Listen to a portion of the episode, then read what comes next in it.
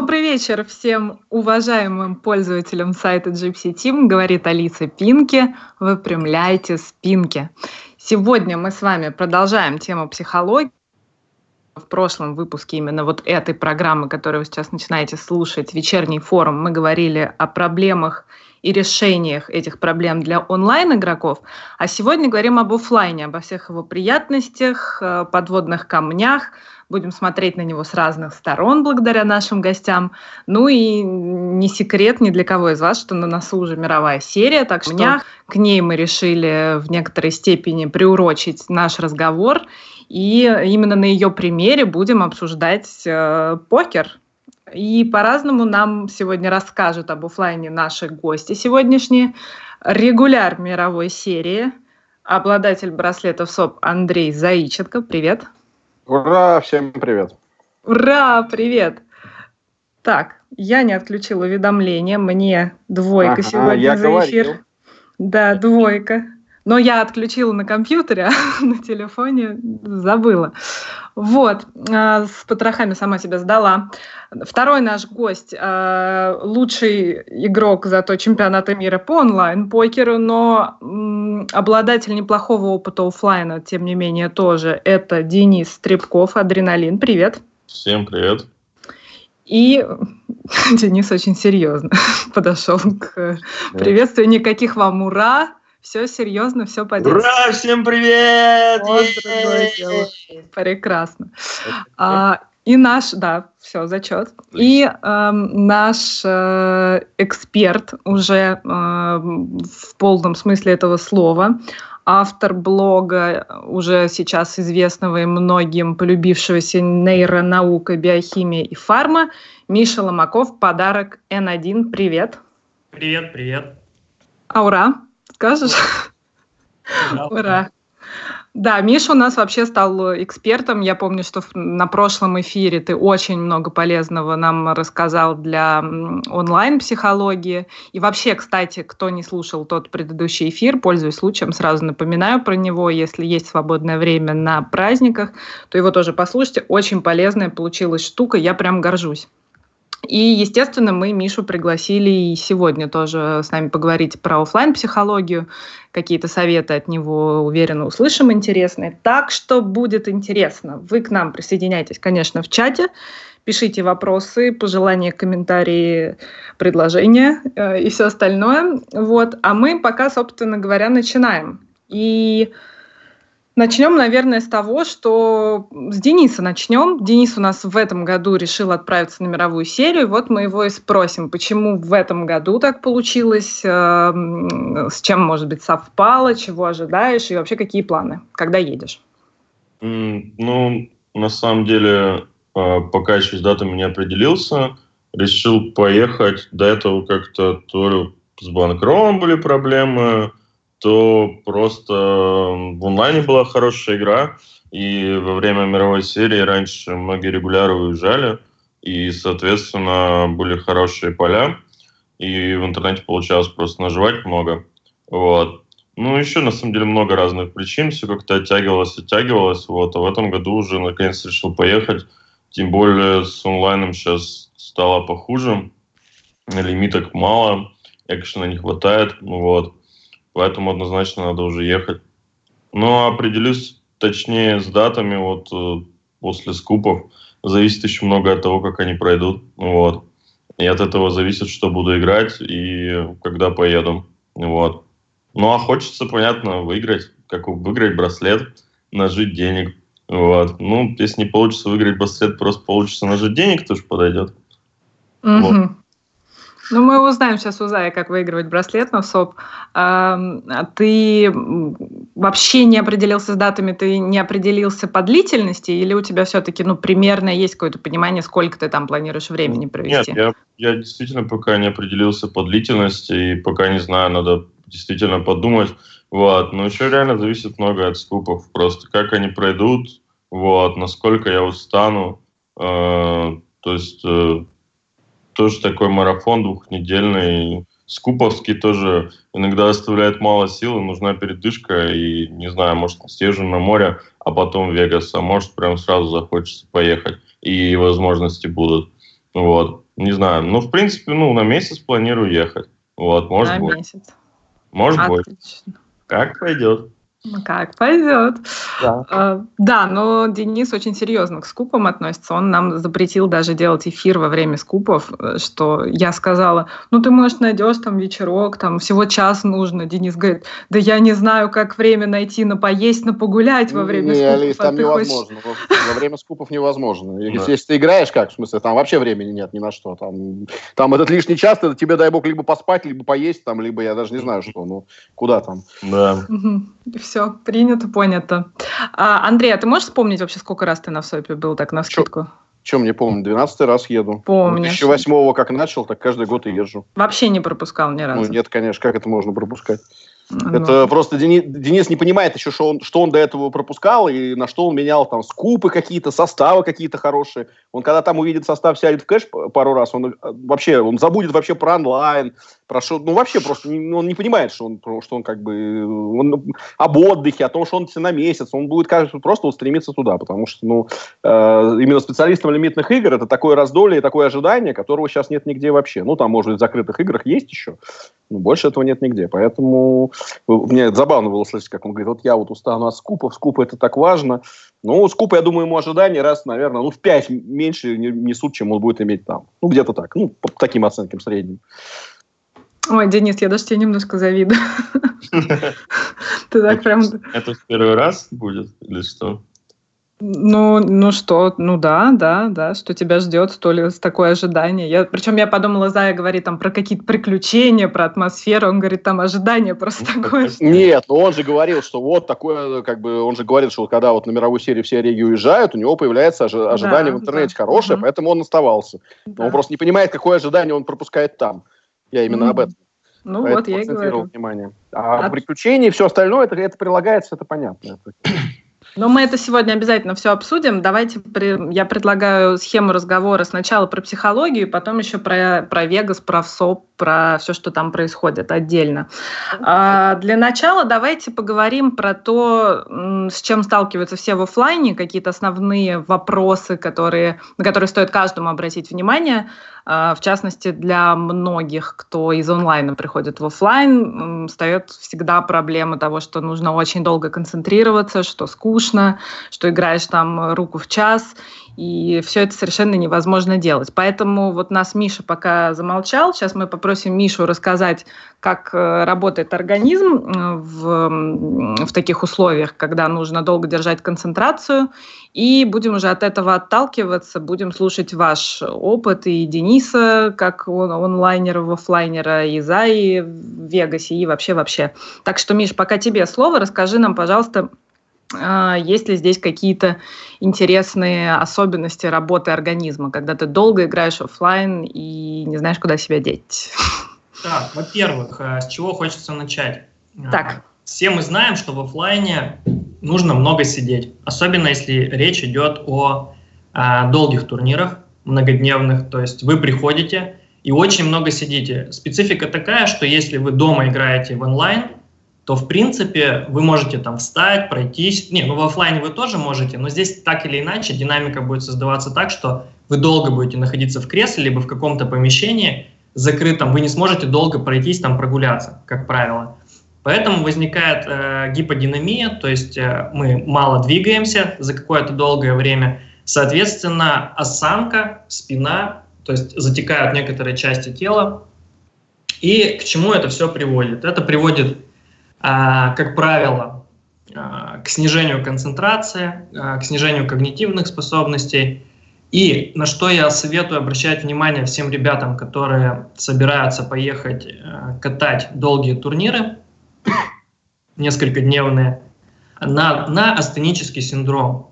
То есть нужно сразу же проверять свой собственный организм, свою нервную систему, готова ли она к этому. Что такое астенический синдром? Рассказываю. Астения – это, в принципе, слабость, общая слабость организма. Она подразделяется еще на неврастению. То есть если мы плохо отдыхаем, перегружаемся, а, испытываем стресс, например, от повседневной игры в онлайне, то, соответственно, мы можем столкнуться с этим же в оффлайне. А в оффлайне, как правило, нагрузки тяжелее. То есть за счет того, что мы играем один турнир очень долго, долго сидим за столом, долго концентрируемся, э, ресурсы организма истощаются. И если астенический синдром присутствует хотя бы в каком-то проявлении, то э, я, не, я советую поездку в офлайн отложить до того момента, пока вы эту проблему не закроете. А, значит, как эту проблему решать и вообще как определить, что она есть? То есть это самые основные вопросы. А, значит, а, как, как, она, как она определяется? Если вы раздражаетесь быстро, то есть если вы быстро утомляетесь, если вы чувствуете, что напряжение и нагрузка появляются очень быстро, вы быстро теряете интерес к игре в начальных стадиях турнира, вы очень сильно волнуетесь, не можете взять под контроль свои эмоции в поздних стадиях турнира. То есть это проявляется как тремор, сильное потение, очень сильное, чрезмерно сильное сердцебиение. То есть все реакции нервной системы автономные, не обостряются. Вот когда такие вещи происходят, а, лучше сначала восстановить свою нервную систему, а потом уже отправляться в поездку. То есть даже если вы считаете, что вы чувствуете себя хорошо, обязательно проверьте это. Теперь второй момент, как это проверить? То есть есть специальные тесты, которые определяют, э, ну, скажем так, состояние вашей нервной системы по нейромедиаторной активности. То есть э, покер, в принципе, сама деятельность, игра в покер и тем более в долгие турниры, подразумевает постоянное наличие раздражителя. То есть вы постоянно будете сталкиваться с тем, что скучно, э, что там не заходит, где-то вас переехали, где-то не получился блеф, то есть будет много моментов, которые будут провоцировать э, всплеск гормонов стресса. Вот. И, соответственно, выдержать это может только сильная нервная система, поэтому э, о чем я хотел сказать. То есть есть два основных нейромедиатора э, в головном мозге, э, активирующий глутаминовая кислота и тормозящая гамма-аминомасляная. Так вот, с тормозящим нейромедиатором проблемы, как, как правило, практически у всех покеристов – Э, этого нейромедиатора дефицит в головном мозге, и, соответственно, практически все испытывают э, в той или иной степени лобильность, так называемую, то есть э, тяжело справляться с раздражителем. Вот эту проблему нужно решать перед поездкой в офлайн. Вот это вот на, на что я советую обратить внимание перед поездкой.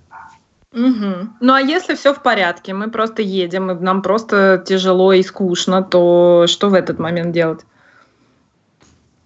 На самом деле, ну, нужно просто концентрироваться на своем состоянии. То есть нужно давать себе установки обязательно перед игрой.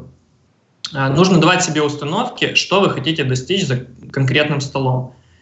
И я еще советую обязательно помедитировать перед э, непосредственно долгой сессией. То есть желательно проснуться рано, то есть, если расписание, там, турнир начинается в 12 часов, как правило, это так, 12, в час, в 11, то проснуться гораздо раньше, позавтракать раньше и, и успеть помедитировать. То есть, настроить себя, свою нервную систему на а, такой достаточно сложный, длительный процесс концентрации.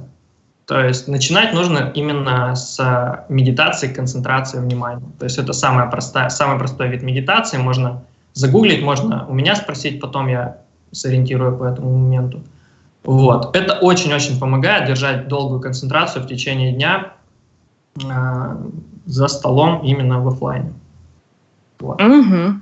Окей, Зая, э, ты да. что делаешь для того, чтобы поддерживать концентрацию? Вообще были у тебя проблемы с этим? Или... Нет, никогда не было никогда? таких проблем. Нет, вообще никогда. Мне как раз именно очень всегда нравилось то, что я Э, ну, то, что до этого сказали, что вот проблема там, она в офлайне, она ярче проявляется, что гиподинамия и так далее. Я, честно говоря, для тех, кто играет много в онлайне, там проблема точно такая же. Ни в чем разницы да, нету. Э, ты, ты сидишь те же 12 часов, и, и иногда, ну, как бы, иногда больше, иногда меньше, понятно.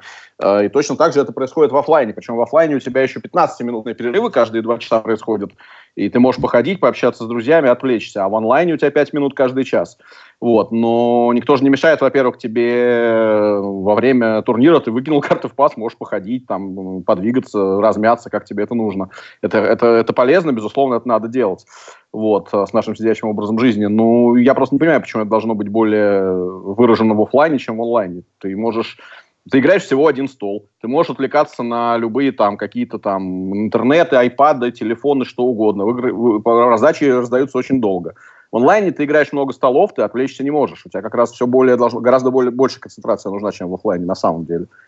Ну, вот. ну да, но здесь Поэтому, просто динамики не Ну это нет, не вопрос просто для кого говорит наш эксперт. Если он говорит для людей, которые не играют столько столов и не играют настолько яростно в онлайне, то, а которые там играют один-два стола, которые скорее как развлечение, вот они решили поехать в Вегас, то, наверное, да, у них, возможно, скорее всего, действительно проявится то, о чем он говорил. Если мы говорим о профессионалах, то офлайн скорее это, ну, то есть напряжение нарастет за счет э, концу, но это мы отдельно обсудим. Но вначале mm-hmm. это будет наоборот, это будет классно, здорово, то есть это будет восторг, такой опыт, такие турниры, там, столько народу, там, так, ну, все новое и так далее.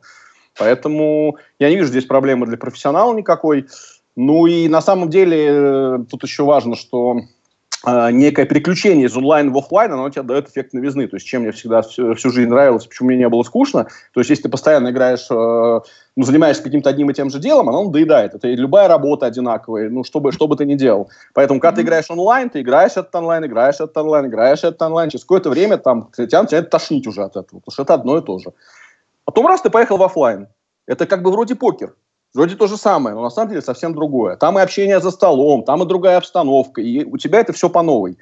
Дальше, к концу серии, ты, у тебя начинает накапливаться усталость. Да, и тебе тоже начинает надоедать, безусловно, это все. Ну, отлично, серия заканчивается, ты приехал, и опять, и опять какое-то время можешь отдохнуть, и опять катаешь онлайн. Вот и все, вот и тут переключения такие. Угу.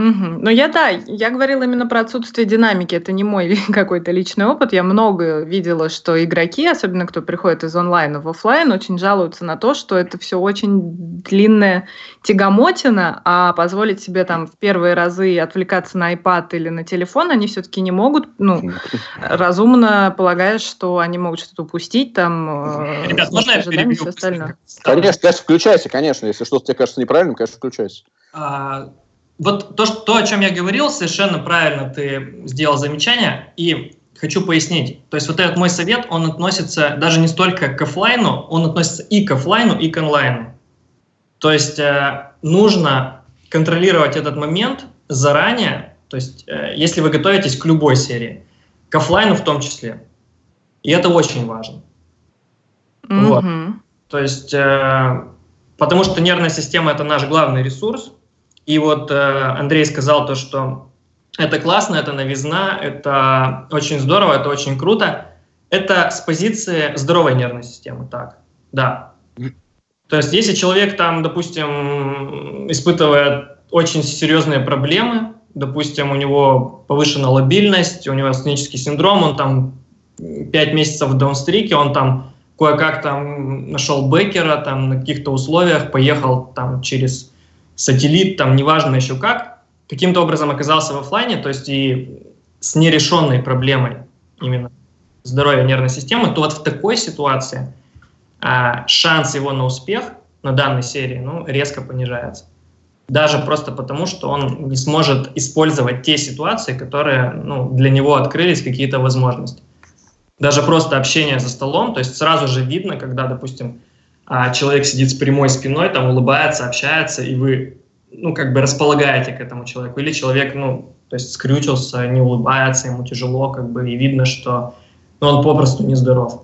То есть вот таких моментов нельзя допускать. То есть, и поэтому, а, возвращаясь опять-таки к стандартным рекомендациям, постоянный спорт, постоянные занятия а, спортом, кардионагрузками – а, регулярный правильный сон по 8 часов именно ну, ночью. Регулярный правильный сон, теперь извини, я вклинюсь. Это, это, это одна из больших проблем Вегаса э, на самом деле. Вот, и ты ее просто так вот, то, есть, то, что ты сказал, давай регулярно спи 8 часов, так не получится. Потому что там нарушение да, сна, это, там нарушение, вот нарушение сна в Вегасе это одна из очень больших проблем на самом деле. Обычно, когда ты туда прилетаешь, э, где-то две недели организм приходит в себя, и, ну, не знаю, ну, у меня, например, так, хотя я достаточно, ну, сначала ее не было, потом она появилась, потом исчезла, потом в прошлом, позапрошлом году опять была. Первые две недели ты спишь максимум 6 часов. Ну, ты мелатонин используешь? Мелатонин мне вообще не помогает никаким образом. Мне скорее помогает там местная слепейт, так называемая местная, ну, типа нашего димедрола в каком-то, ну, как бы там на основе скорее. Вот, вот он, он, он помогает, но я ничего не использовал сначала, я все это просто, ну, как бы просто без всяких таблеток я это все делал. Мелатонин не помогает в принципе. Он мне помог первые два раза, дальше он закончился, закончился. Ну, действие на меня именно. Но, значит, в общем, что там происходит со сном? Там, я не знаю, с чем это связано. Многие говорят, что это связано обычно в казино, потому что там, типа, повышенное содержание кислорода не пускают в кондиционеры. И ты просто вот, ну, в 6 утра ты просто просыпаешься. При этом независимо, во сколько ты лег. Ты мог лечь, э, ну, обычно как, ты прилетаешь в Вегас, э, это происходит вечером, часов там где-то в 7 ты, допустим, появляешься в отеле, ложиться спать в 7 глупо, ты пытаешься дотерпеть хотя бы до 11, чтобы нормализовать режим, а желательно попозже, потому что ты в будущие дни будешь ложиться обычно там в 12, от 12 до 2, скажем так. Ты вот ну, досиживаешь до 12, 12 ложишься спать, великолепно засыпаешь, дальше ты просыпаешься в 6 утра. И дальше ты начинаешь вставать в 6 утра, не в зависимости от того вообще, когда ты лег. Ну, либо раньше. Если ты лег раньше... Если ты лег в 5. Если, ну, если, ты, если ты лег в 5, ну, ты проснешься в 8. Подожди, а почему ты, почему ты до 12 терпишь? Почему ты не, не ляжешь в 10? Если я лягу в 10, я проснусь в 3. И это все. И, и, вот, и вот тогда кирдык полный. Это ты, проснешь, ты, ты просыпаешься в 3, и дальше все. Дальше ты свежий, бодрый, замечательный. Ровно, если ты проснешься в 3, то ты свежий, ровный, замечательный будешь до 3 часов дня. Три часа дня самый разгар турнира, ты будешь сидеть и умирать хотеть спать. Умирать просто. Дальше ты будешь дотерпливать до вечера, ложиться спать, просыпаться через 4 часа и кирдык опять. Поэтому ни в коем случае нужно всегда обязательно в первый, ну как бы, ну еще раз, я, ну это мой прям, прям, прям совсем сильный совет на моем опыте, ну не только на моем, на многих других. До 11-12 часов надо терпеть. Когда первый раз в Вегас прилетел, какой бы ни был джетлаг, что бы ни, как бы вам не хотелось спать, до 11 вечера надо терпеть. Вот, тогда есть шанс у вас именно, ну, у всех по-разному, естественно, но есть шанс именно начать нормально просыпаться относительно турнирной зоны, и вы будете там хотеть сначала, ну, изначально хотеть спать там к 7 вечера, к 8 вечера, а не к 3 часам дня. И тогда вы постепенно это все выравниваете. Ты слышал, что у других людей такая же проблема? Конечно, у всех. Это стандартная проблема. Просто я общался с некоторыми людьми из Вегаса, и мне никто о таком не рассказывал. Ну, потому, ну, на самом деле, это, это на самом деле не проблема, ты привыкаешь. Ну, ты спишь с 12 до 6, 6 часов, ну, а что ты, ты бодрый, ты хороший, все хорошо. Ну, в 7 вечера хочешь спать, ну, ничего страшного. Постепенно выравниваешь эту, эту ситуацию, все. То есть ну, она, вот самом деле, такая большая. Ну, опять же, она не у всех, естественно. Понятно, что это как бы, но она очень у многих, скажем так. Не, ну я тоже первый раз про эту проблему слышу, хотя тоже со многими людьми общался. Ну, ты мне, например, не рассказывал, я в целом не слышал про такое. Вот, вот именно, ты от меня не слышал, хотя эта проблема да. есть. Просто тебе просто об этом не говорили. Ну да, но я не то чтобы интересовался, конечно, какие там прям максимальные проблемы есть. Ну вот. Ну, Нет. слушай, ну это на самом деле проблема так себе. Ну, ты ее просто научился решать и решаешь. Но я же тебе не буду рассказывать о каждой проблеме, которая меня посещает. Просто сейчас, к слову, пришлось, я людям как бы поделился. А так, Мелатонин хватай, Дэн, на всякий случай, в любом случае. Нет, нет, нет. Мелатонин вообще в любом случае нужно брать, и, наверное, даже не 3 миллиграмма принимать, а 6 миллиграмм поначалу. Там беда в том, что он на многих не перестает действовать. И я таких людей знаю лично 10 человек, кроме себя. Еще. Ну, когда просто, как, просто... Он какое-то, какое-то время он действует, дальше просто, просто, ну, ты его пьешь и пьешь, и все. И ничего не происходит. И так же, просып, как просыпался, так просыпаешься. Нет, есть... помимо мелатонина есть другие препараты, на самом деле, и не обязательно брать э, группу гистаминовых блокаторов, то есть то, о чем ты говоришь, там, димедрол, mm-hmm. допустим, то есть это не, не самый лучший вариант на самом деле, то есть это больше даже вредит нервной системе, то есть есть более мягкие препараты на самом деле и более спокойные, адекватные, которые, ну, дадут... Ну, я могу сказать, что мне и Славе Жукову вот этот вот слепейт, который на основе димедрола, он очень, очень сильно помог в прошлом году, когда там вот эти чемпионаты мира все были, у нас была проблема большая, да, вот мы как бы просыпались реально, мы просыпались в 5 утра и все какой-то момент времени начали. Потом мы этот слепейт начали использовать. Я, ну, я, я не помню, как у Славы было, у меня за два дня. Я два дня его попринимал, я отлично высыпался два дня, я ровно вошел в режим, и дальше мне больше ничего не понадобилось. Ну окей, давайте, а то мы сейчас немножко погрязли уже во сне окончательно. А, да. Давайте мы тогда делаем отметку на полях о том, что нам надо думать про сон, нам надо как-то заранее погуглить э, или поговорить, может быть, с Мишей Ломаковым о препаратах для сна, чтобы как-то его выравнивать в Вегасе. Но давайте еще закроем все-таки вот этот вопрос про долгую концентрацию и переход из онлайна в офлайн. Мне бы хотелось Дэна послушать. И потом уже пойдем э, более коротко по всем вопросам, которые мы хотим обсудить, и будем просто высказываться, кто хочет вот по какой-то конкретной теме, да, тот говорит, чтобы каждого не опрашивать, а то мы все не успеем. Э, вот, Дэн, тебя бы еще хотелось услышать по поводу долгой концентрации в офлайне, когда нету такой динамики, как в онлайн-игре на нескольких столах, а, позволяешь ли ты себе отвлекаться, а, позволяешь ли ты себе сидеть в телефоне, или ты вот по классике наблюдаешь за оппонентами, смотришь там телсы ищешь и все остальное? Ну, во-первых, э, в онлайне реально играть тяжелее, выдержать просто серию, это намного сложнее, ты играешь намного больше, у тебя просто действительно нет времени на что-то отвлечься. Просто вот пятиминутные брейки хотя бы как-то чуть-чуть помогают как хоть как-то расслабиться, вот. А в офлайне ты можешь как бы реально спокойно отвлекаться. Но опять, мне кажется, это просто нереально все, все время там в, в каком-то офлайн турнире Типа он же тоже может там 13 часов длиться, там, и может там дольше. Вот. Невозможно все это время полностью держать концентрацию, ни на что не отвлекаться. Конечно, я там слушаю музыку, там, переписываю с кем-то. Ну, то есть поначалу за столом стараюсь, ну, как-то следить за оппонентами. Извини, я тебя немножко еще, и теперь я тебя чуть-чуть ворвусь. Просто Дэн в основном играет лимитные игры, кроме всего прочего. Там не настолько важно, не настолько важно там вот как бы следить за каждой раздачей. Там тебе важно понять вообще, ну, ощущение, кто как человек играет, лузово, не лузово, там более-менее. Справедливо. Да? и спокойно как бы дальше можно заниматься своими делами. Ну, в принципе, в целом. То есть, ну, лимит холдами все-таки это, это гораздо, гораздо важнее, потому что там, ну, люди могут просто весь текст сразу подарить, и там действительно это, это важно. Ну, и опять же, почему я это, скажем, делаю меньше? Потому что ну, я за 12 лет, я, ну, я почти всех знаю. В лимитках так вообще, ну, просто я знаю каждого практически игрока там, и я прекрасно знаю, что от кого ожидать. Поэтому мне следить за каждой раздачей совершенно не нужно. Не, ну я в последнее время в офлайне в основном в холдом играю, потому что просто другого ничего не было.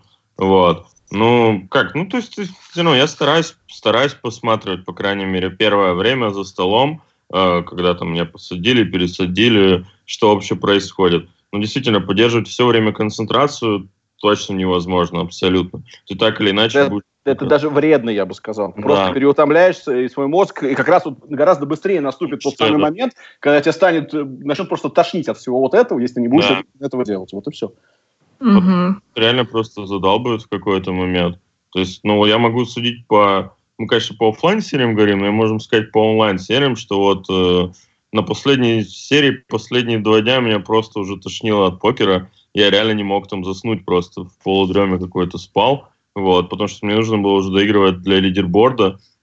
Вот, и с сном были реальные проблемы. Но в офлайн-сериях у меня таких проблем нет. Я всегда спал более или менее нормально. Хотя тоже там, ну, ну, десятидневные какие-то серии бывали, когда я реально каждый день катал, и когда тоже была куча дип-проходов, но таких прям проблем не возникало. Вот. Так, ну а сохранение А игры, вот это в течение долгого времени, ну, это как достигается? Как? Ну вот надо, ну, не знаю, мне это просто дается довольно. Ну, то есть... Это, в этом у профессионалов с этим нет проблем, я скажу да. так. Каждый mm-hmm. это делает по-своему, понимаешь? Э, для меня, скажем так, ну, я все-таки миксую, и, ну, ну, и холдом, и, ну, соответственно, и лимитные игры, вот, но вопрос именно в том, что если мне не интересно и не хочется, я стараюсь не играть. Да, это же самое. Денис правильно сказал, что такие проблемы возникают только в концовках серий, причем обычно, ну как, ну, то есть я поэтому, я, например, э, ну, на мировой серии, я после main event а ни разу в жизни не сыграл ни в одном турнире. Я как только заканчивается main event, у меня такое дикое разочарование, неважно, какое место это я занял или что произошло, у меня жуткое разочарование, мне тошнит вообще от всего, там еще куча хороших турниров может быть, ну все, я, я всегда заканчиваю там и либо отдыхать, либо в Москву сразу, как бы все, меня больше нет. Вот, у меня mm-hmm. вот так. Другие играют. То есть у всех очень по-разному. Потом, ну, многие приезжают попозже, понимаешь? То есть я обычно это все, это у меня это ровно идет полтора месяца. У меня этот марафон длится. Вот, и я там, у меня отдыха практически нет. Я обычно играю там 30, 30, 35, там 40 турниров где-то я играю. Вот, поэтому достаточно такая нагрузка к концу уже на нервную систему, конечно, большая. Не, ну, у меня по-другому немного. То есть я в какой-то момент, если я чувствую, что меня все задолбало, типа я не хочу играть, мне нужно там реально день отдохнуть, максимум два. И я как бы уже с новыми силами это, да, это нормально. Это очень верно, это очень верно тоже. Я себе в Вегасе позволяю, там, не знаю, где-то обычно один-два, ну, скорее два раза в месяц позволяю себе какие-нибудь там тусовки, за попойки там, скажем так. Кстати, алкоголь снимает эту вот, ну, на самом деле, эту вот усталость от игры, он снимает очень хорошо. То есть он там может вредить там нервной системе или там еще чему-то, но вот именно вот это, когда тебя тошнит от всего, вот он снимает великолепно. То есть, ну, если... ну, вот Андрей сейчас научит. Не, ну это, это у меня. И у меня и у многих других людей, которые любят выпивать, ну, как, выпивать и общаться. Кто любит это, тому это помогает. Те, кто не пьет, так им, ну, у них другие какие-то методы есть. Это же каждый по-своему решает. Ребят, можно я тут немножко... Конечно. Ставлю свои 5 копеек. Э, очень большое значение имеет вообще мотивация. Что такое мотивация вот в целом на нейромедиаторном уровне? Нормальный, правильный дофаминовый фон. То есть если дофамина как нейромедиатора достаточно, вот то, о чем говорит Андрей и Денис, когда перед сериями желание приехать на серию, желание играть и выступать как в приключении каком-то. То есть сама формулировка говорит о том, что вы любите игру, вы хотите получать удовольствие от этой деятельности. Миллион процентов. Если бы я не получал удовольствие, я бы этим не занимался. Вот. В этом нет никакого смысла. Договариваю мысль, что многие ребята играют не потому, что они любят игру, если не большинство. Многие играют просто ради денег. И это очень большая проблема, то что э, если деньги не получает человек, а значит мозг не получает подкрепления прямо сейчас, уровень дофамина снижается. Соответственно, уровень эндорфинов тоже снижается, это, это радость от подкрепления в данный момент. А дофамин – это ожидание подкрепления и направление как бы индивидуума к этому подкреплению. Если мозг не получает подкрепление в какой-то промежуток времени, то, соответственно, уровень дофамина падает, падает мотивация, общие когнитивные способности, концентрация. Вот это важный момент, на него нужно обращать внимание сразу же. По поводу алкоголя, что хочу сказать. Вот э, ты говоришь, хорошо снимает усталость. Объясняю. Э, почему вообще, то есть я сначала говорил о том, что снижение гамма-аминомасляной кислоты, ГАБА или ГАМК, наверняка многие слышали э, об этом веществе, оно выполняет функцию тормозящего медиатора в головном мозге и, соответственно, дает концентрацию, силу нервной системы, то есть то, чего не хватает постоянно. Когда вы устаете и очень много реагируете на раздражитель, как в процессе игры, то уровень этого вещества снижается. Алкоголь по своей природе депрессант. То есть он действует на рецепторы ГАБы, на так называемые бензодиазепиновые рецепторы, на рецепторы вот этого вещества. И, соответственно, а, дает нейронный ответ. То есть вы успокаиваетесь на нейронном уровне после принятия алкоголя.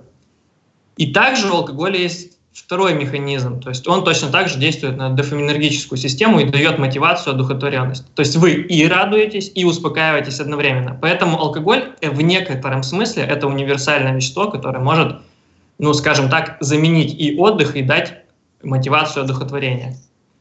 Я ну, почему, почему на этом застрел внимание? Потому что некоторые ребята любят выпить пиво там за столом, да, и через там одну-две кружки пива у них ощущение, что как-то концентрация повысилась, играть как-то лучше, спокойнее, собранней. Но в чем как бы подводный камень? В том, что как только вы не соблюдаете меру хотя бы чуть-чуть с алкоголем, то начинается эффект совершенно противоположный. У вас снижаются функции мозга, вы уже плохо концентрируетесь, вам тяжело, и, и самое главное, вам хочется еще выпить. То есть здесь очень важный момент э, соблюдать меру. То есть выпить немного после долгой игры, конечно, это нормально, чтобы подействовать на рецепторы э, ГАМК и, соответственно, успокоиться. Это нормально, но опять-таки все должно быть здесь э, индивидуально, то есть э, каждый должен сам для себя решать. Я вот, например, вообще не пью алкоголь никогда. Ну, каждый что делает свой выбор. У меня, например, выпить чуть-чуть я вообще не могу, я в этом не вижу никакого смысла. Я как раз наоборот, я вот знаю, что я завтра у меня будет выходной день, я вот себе его устроил, я вечером пошел с друзьями, мы накидались там, танцы, шманцы, бассейн, что угодно, там куда угодно, заснул полдня к вечеру проспал, оклемался, потом еще раз поспал и дальше пошел играть. Вот у меня это вот так вот работает. Это не значит, что это универсальный механизм, он так работает у всех. Ну, так, ну, такие люди тоже есть, уверяю вас, потому что, естественно, в Вегасе я пью не ну, один. Да, скорее именно... всего, большинству людей твой рецепт не подойдет, так скажу. Да, наверное. Скорее всего, да. Ну да, ну в этом, соответственно. И, кстати, и прелесть того, что все разное. А я спрашивала в соцсетях сегодня, какие, может быть, вопросы или советы люди предлагают. вот в Инстаграме писал бультерьер, э, парень с бультерьер ником. Э, он вот написал, что не пить во время турнира ни в коем случае, не делать необдуманных решений. Да, во время турнира, кстати, я никогда не пью и никому очень не советую. Вот то, что, опять же, сказали, во время турнира это просто вредно. Ну, видишь, чуть-чуть вот можно, ну, для некоторых получается. Ну, нет. Хотя я тоже всегда думала, что это no. Это Тут дело понятно. Правильно же сказали, что главное вовремя остановиться. Многие да. не умеют останавливаться. Слушай, этим... это сразу ловушка же есть. Да, есть, еще если вы перепили... всегда понятно, когда вовремя. После турнира это как бы ну, поправимый вариант. Если вы перепили во время турнира, это классно. Ну, вот это все. Без шансов. Окей, с алкоголем понятно. Но мы вообще, кстати, вышли на такую тему алкоголя, там, сна, распорядка. Еще какие-то есть? Давайте тогда сразу это тоже закроем. Э, рецепты там э, размять себя перед э, там, тренировки, зарядки, еще какие-нибудь способы организма оживить? Может быть, ну. как-то по еде кто-то что-то хочет сказать, как лучше питаться, когда перекусывать, что вообще в Вегасе есть? Ну, у меня просто перед турниром стараюсь погулять, но для Вегаса, как я понимаю, этот вариант не очень актуален. Об... Да. Да, совсем, обго- обгоришь? Совсем не актуален. Да. Нет, дело, не, вот. дело не в том, что обгоришь, дело в том, что крыша поедет. Что будет 56 на улице, и пойдешь там 10 шагов убежишь туда, где кондиционеры. Тут даже вариантов такого особо нет. Вот, mm-hmm. если вы хотите узнать моменты питания и так далее, точно не ко мне. Я питаюсь в голову придет, так и питаюсь. Не знаю, что, а что, что еще, какой вопрос еще раз, кроме питания, что ты сказала, что нужно посоветовать? Ну, вообще по организму какая-то история. Разминаешься ли ты, может, зарядку какую-то делаешь, э, Нет, тренировки, прогулки? Скажем так, я, у меня год от года не приходится, и физическая форма бывала разная, и мои там устремления там похудеть, не похудеть бывали разные. Бывало, что разминался там и грубо говоря, там диету какую-то соблюдал, и там какие-то там упражнения регулярно делал.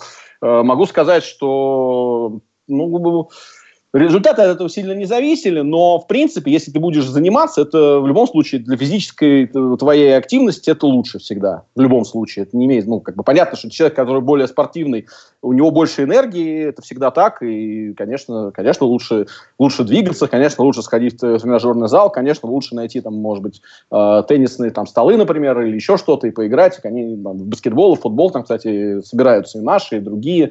Это все можно сделать. Вот, и просто вопрос в другом. Если, ты, если вот катать в таком ритме, в котором катаю я, и которым, скорее всего, будет катать Денис, для этого почти нет времени. Вот в чем беда. Потому что, ну, как бы идет гриндинг нон-стоп. То есть ты вылетел из одного турнира, ты тут же, ты тут же прыгнул в другой. Для того, чтобы у тебя появилось время, ну, то есть у тебя, у тебя может появиться время в одном единственном случае. Ты пришел во второй день, часа в два ночи, у тебя продолжение в два часа дня, ты поспал 8 часов, вот у тебя есть кусочек вот этот вот утренний. Если как бы ты ну, можешь его использовать, здорово. А, а если у тебя новый турнир, у тебя в 12 дня этот турнир. А сейчас вообще, по-моему, раньше станет Я уже забыл, что там в прошлом году, они, по-моему, еще раньше стали. Некоторые турниры в 10, по-моему, начинались, там, которые длинные и так далее. То есть там, если человек именно гриндит очень много, там, в принципе, со временем тоже большие проблемы. Вот. Ну, тут каждый решает сам. А спина посидеть, там массаж, не массаж, шея, ну, массаж, я, такое? массаж я периодически беру, там массажистки очень хорошие есть э, на месте, э, стоит, по-моему, 2 доллара, 2 доллара минута, если я не ошибаюсь, за столом, но они хорошо тебя массажируют. Ну, там не только за столом, там ты можешь и по ходу это сделать, ну, в принципе, ты можешь и в спа сходить, массаж сделать, вот, но если ты говоришь именно для спины, именно для снятия, то, в принципе, хватает. Ну, угу. вот. Ну, как, опять же, кто как, по финансовым возможностям, по другим возможностям, каждый сам выбирает. Какие-то необходимости есть, Миш, вот что точно надо? Или что точно, в меру возможностей? То, что то, точно надо каждый час делать разминку, хотя бы небольшую. То есть это не значит, что там надо 15 минут стоять и полноценно как бы ее делать. То есть просто отойти от стола, немножечко э, подвигаться, именно понаклоняться вперед-назад, влево-вправо, посередине, как какие-то движения поделать растягивающие, то есть потянуться к ногам, к рукам, вверх, потянуться и так далее. То есть расправить спину, грудную клетку, я считаю, это правильно физиологически просто. А потом нужно, если опять-таки есть возможность, хотя бы 10 минут а, на ровной поверхности, ну что типа так. коврик какой-то вроде йоги, со спиной поработать, то есть а, обычные самые упражнения из пилатеса, то есть э, именно на мышцы спины. То есть Тут 5, уже 10... все перестали слушать, мне кажется. Все такие, ой, коврик, где я возьму коврик? Не, ну понятно, то есть это можно на любой поверхности сделать, просто мне это помогает. То есть конкретно мне, то есть это держать спину ровно, это ограничивает боли в спине. То есть вот на боли в спине очень многие жалуются, то, что там после там, 3-4 часов игры начинается затекать спина, там что-то еще. То есть это держит просто мышцы в тонусе. Если это делать регулярно, просто заиметь такую привычку, то цены не будет, и она сыграет добрую службу всем, кто играет в офлайне. То есть это обычное упражнение лодочка. То есть поднимаете руки и ноги одновременно вверх, лежа на животе. Вот. Их там масса вариантов, то есть э, делайте как бы как вам, как вам угодно. Вот. вот нам предлагают отличный вариант прямо на столе, собственно, сделать не отходя. Ну да, перед тем, как игра началась, там пока дилер еще не раздал Дилер, да, отойди там. Или помоги. Да, вот.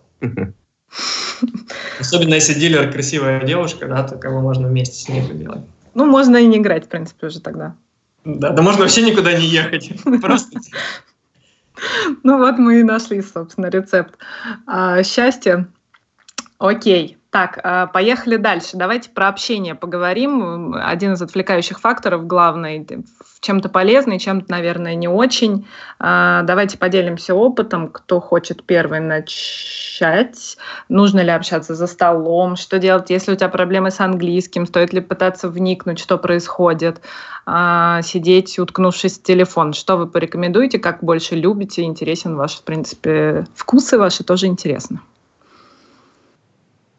Ну, пускай Денис у нас начнет первым, а то мы его давно не слышали. Давай, Денис. Конечно, я вегас. В борьбе за пику. Нет, ну э, понятно, что да, общение помогает очень хорошо. Ты можешь что-то узнать, э, да много чего. Ну, какую-то информацию получить дополнительную. Ну, как, например, прям вот расскажи, как. Это мы знаем, что можно информацию получить. Вот прям, например, ты сам что-то инициируешь, ну, блин, ты вот начинаешь с человеком общаться, типа, там, начинаешь там спрашивать, вот там у тебя хорошее было. Ну, я не знаю, у меня опыта на самом деле не так много. Я сейчас так сходу какой-то пример не придумаю. Но когда ты поддерживаешь хорошие отношения с каким-то человеком за столом, тебе, естественно, как-то проще через, ну, какую-то из него информацию там получить. Вот. Mm-hmm. Плюс, ну, общение это банально, ну, интересно. Ты как-то вот так же отвлекаешься. То есть ты можешь... Э, позалипать в телефоне, в iPad, что-то такое поделать, а может с кем-то при этом пообщаться просто. Вот. Это тоже как своего рода развлечение, отвлечение от игры какое-то. Ну, как разрядка такая, такая своего рода. Ну, угу. вот. А с телсами как у тебя дела обстоят? Ты их э, как ловишь или так не особенно? Ну, да, какие-то ловлю. но, естественно, у меня опыта в этом не так много, как у других м, людей, там, как у Зая, например. Но я не так часто играю. Плюс, ну, в каких-то лимитных играх это не так важно, это не такая большая часть э, игры, что ли. Вот. Сейчас нам Зая расскажет, как да. дать огня. Давай. Зая. А я, да. включусь и что-нибудь... Да. Интересно, если что услышу, то включусь, да? Нет, на, сам, на самом деле я много общаюсь за столом, и я действительно, э, ну, ну, как бы в Америке ну, за 12 лет реально со всеми перезнакомился, и почти со всеми регулярными я знаком, и просто мы обсуждаем все на свете, от, там, не знаю, от политики до футбола американского и сокера тоже, неважно.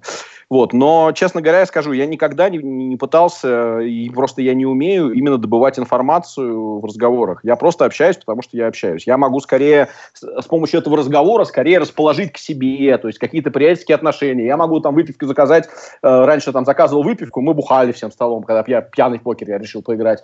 Такое бывало. То есть э, какие-то преимущества только за счет того, что я располагаю людей к себе тем, что я с ними там как бы дружелюбно общаюсь. Ну и затрагиваю какие-то смешные темы, шучу или еще что-то. Э, понятно, что на русском языке это делать гораздо проще, чем на английском. На английском я все-таки все-таки больше отвечаю, чем говорю сам, но если меня спросят, я могу что-то сказать, но мой английский недостаточно хорош для того, чтобы вот свободно как-то вот именно поднимать темы, там, свободно как-то шутить и так далее. То есть, ну, в, каких-то пределах я могу это сделать, но именно что в пределах. Поэтому это, конечно, ну, барьер в каком смысле он мне мешает, но, наверное, уже нет, потому что реально, ну, все всех знают, и тут немножко другая ситуация. Друг другу всегда хорошо достаточно относимся, практически нет там таких, скажем, злых людей, которым кто-то там, ну, бывают они, конечно, ну, там, совсем единичным, единичные, единицы, и обычно они со мной за столом просто, ну, не попадаются. Вот. Поэтому тут надо скорее смотреть на, на, на зубров наших вот таких покерных разговоров. Там, там Костя Пучков, например, он может там, э, ну, там спросить что-то сделать какой-то вывод, и этот вывод, скорее всего, окажется правильным, потому что я этого делать, честно говоря, не умею. И там телзы какие-то тоже, я их использую в, ну, в крайнем случае, ну или там понятно, что есть совсем новичок, ну по нему там может быть видно. А так я в эту сторону не сильно работаю, если честно. Вот. Но в любом случае общаться я всем рекомендую, чтобы старались, люди старались это делать, потому что в любом случае дружелюбная обстановка за столом – это очень хорошо. И, ну, и вам же потом будет просто приятно с этими людьми, которые вас будут узнавать, с вами здороваться, там, вы можете пошутить о чем-то, поговорить и так далее. Ну, как-то так. Вот, ну окей, а вот нам подсказывают, если мы не сами пытаемся информацию получить, а из нас ее пытаются вытряхнуть, как отвечать вот на вопросы типа вот, «хорошая ну, ли у тебя была?» Если вы имеете... Вот здесь вот хотел тоже... Все сказать. хотят сказать. Так, ну давайте. Я просто тоже немножко играл в офлайне, конечно, не так, я на местном уровне, но у нас когда-то в свое время в Екатеринбурге тоже неплохой офлайн собирался.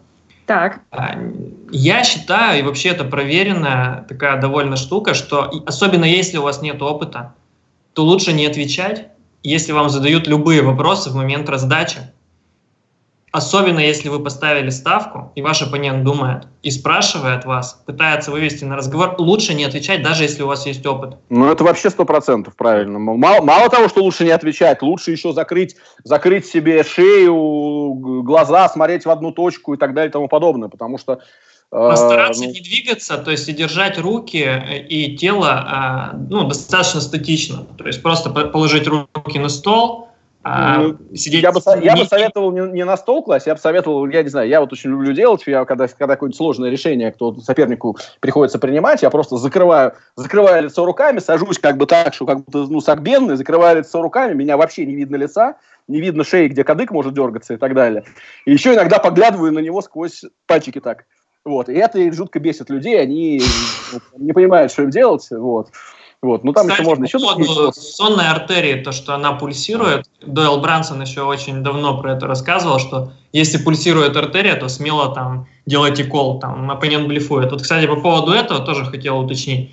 То есть, если вы видите такой телс, и против вас поставили большую ставку, и вы будете склоняться чаще всего к тому, что там блеф, подумайте вот о какой вещи. Когда человек волнуется, соответственно, у него повышается артериальное давление, пульс учащается. Вы можете это наблюдать по шее, да, по системному кровотоку. Но некоторые люди волнуются точно так же даже с нацем. То есть у них там может быть абсолютный нац, они, они просто будут волноваться из-за недостатка опыта. Mm-hmm. Поэтому обращайте на это внимание тоже. То есть если человек играет первый раз, вы, например, знаете об этом, что у него мало опыта, он может просто ну, не понимать э, цену, э, силу своей руки и волноваться точно так же сильной рукой. Поэтому ну, имейте это в виду. А но если это, вот... Это, это, это, с одной стороны, правильно, то есть, точнее, это правильно, но не совсем насчет жилки. То есть я очень много ситуаций видел, когда человек действительно волнуется, но жилка не трясется. Это Мне кажется, раз, про разные немножко жилки. Раз, немножко, не, не, не, Мы про все про жилки на шее, Жилка, да? Да, про жилку на шее. Это одно, это, это короче... А на лбу еще все, есть жилка могу, я не знаю, я не разглядывал никогда, не могу сказать. На шее я, это явно видно, действительно. И действительно, чаще всего, чаще всего надо калировать. Но понятно, что ты не должен этим руководствоваться. То есть, на самом деле, руководствоваться ты должен математикой. А уже вдобавок к математике, а ты уже принимаешь решение, когда ты колеблешься по математике, уже надо вот добавлять вот эти телсы. Не, ну почему? Иногда ты по телзам просто видишь очевидно какое-то для себя решение. О, и математика. Такое бывает есть, тоже есть еще анти антителсы, понимаешь, как, Нет, как естественно. Кроме, кроме того, что есть неопытные люди, которые вообще не понимают, что, что у них и почему они волнуются. У него два туза, он поставил одну, он просто волнуется, потому что у него два туза. У него, меня, я помню, когда я был новичком, у меня первый раз создали два туза в турнире, у меня руки задрожали. Ну и что, ну, ну задрожали. Нормально. Вот, Я поэтому... видел ситуацию, когда у человека задрожали руки, и он перевернул обе карты. Случайно, ну, вот, ну, да, ну вот там полно такого было, конечно, безусловно. Так вот, я что еще хочу сказать. Помимо вот этих новичков, есть еще опытные люди, которые вам дадут антителсы. Которые, которые, грубо говоря, просто поднимут у себя это артериальное давление, просто напряжением в голову, грубо говоря, начнут, покраснеют, поднимут давление, кстати, пару раз так, так делал. Вот просто покраснеет, посинеет, как бы, у него реально все затрясется, как бы, и все. И вот вам будет антителса, вы, конечно же, заколите, и там будет нац из нацев. Вот, поэтому тут тоже надо понимать, что там за игрок сидит. Не, ну, Если там сидит опытнейший зубр, который вдруг весь покраснел, посинел, и вдруг что-то с ним случилось, первый раз это увидел, ну, как бы, я бы скорее выкинул. ну, скажем так.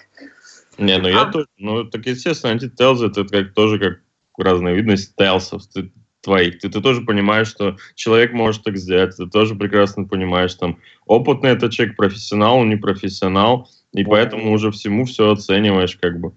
Понятно, что это... Правильно, будет... правильно. Мы же говорим вот. сейчас со всей аудиторией, не все об этом знают, мы же делимся именно. Для некоторых это будет откровением. Ты вообще часто видел антителса? Да. Я То тоже часто тебе встречаются? Да, я да. очень часто вижу. То есть ну, люди прям заморачиваются. Ну, профессионалы все вот когда ну, на ривере... Бывает ситуация, когда тебе на ривере дают прям максимальное количество таузов, что у, тебя, у меня прям слабое. Вот. И когда это видно, что это делает профессионал, как бы просто спокойно выкидываешь, вот. Потому что там всегда просто вот топовая рука, прям нац-нац. И человек просто перестарался. Такое а тоже. Кто-нибудь встречал такой левелинг с антителсами? Чтобы он хотел, чтобы ты подумал, что он подумал, что ты подумал. Не-не-не, не, это, это уже это перебор. Проще ничего не делать. Проще просто ничего не делать, и, и как бы это гораздо более, ну, чем, чем ты совсем просто можешь передумать, и можешь сделать такое, а просто поэтому закалируют, ну, что же я дурак наделал. Ну, это как бы совсем абсурдно. А вот у меня такое еще... Ничего, не, подожди, вот, да. вот если тебя заколили, ты ничего не сделал, тебя заколили, у тебя был блеф, ты проиграл, ну, как бы ты ничем себя не выдал, тебя заколили, ну, молодец, человек хорошо сыграл. А если ты вдруг ему дал второй уровень телсов, и он тебя заколил и сказал, ты же телс дал, ты будешь чувствовать себя полным идиотом. Лучше этого не надо делать, на мой взгляд. Mm-hmm. А у меня еще дополнительный родился вопрос. Вот мы представляем, что мы там с кем-то общаемся, он нам э, человек рассказал о себе, у вас вот такое милое общение, и вот он вас спрашивает, как бы между делом после раздачи, ну хорошая у тебя была. Ну понятно, что если мы здесь э, завернемся, спрячемся и сделаем каменное не, не, лицо, не, Алис, это будет после раздачи, после раздачи это вообще все не важно. После раздачи каждый решает сам. После раздачи я могу рассказать. То есть, допустим, скажем так. Ну вот, вот, вот об этом интересно. Дальше-то еще раздачи будут.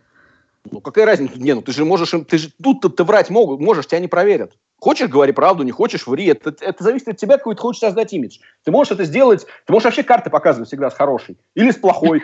Макс Кац, например, всегда э, блефовал, после, после раздачи показывал карты. Блефовал и опять блефовал. Так раз 10 подряд. И все разы показывал. А его каждый раз не вскрывали и говорили, думали, блин, ну сейчас он точно не блефует же. А он каждый раз показывал. Вот, ну, вот такой имидж человек создавал. Я там в какой-то момент показывал, когда были карты, но не показывал, когда ничего не было. Ну, тоже это странно, потому что вроде как, ну, получается, я, допустим, там пять раз показал, три раза не показал. Ну, вроде понятно, что если я не показал, наверное... Лучше никогда не показывать карты просто.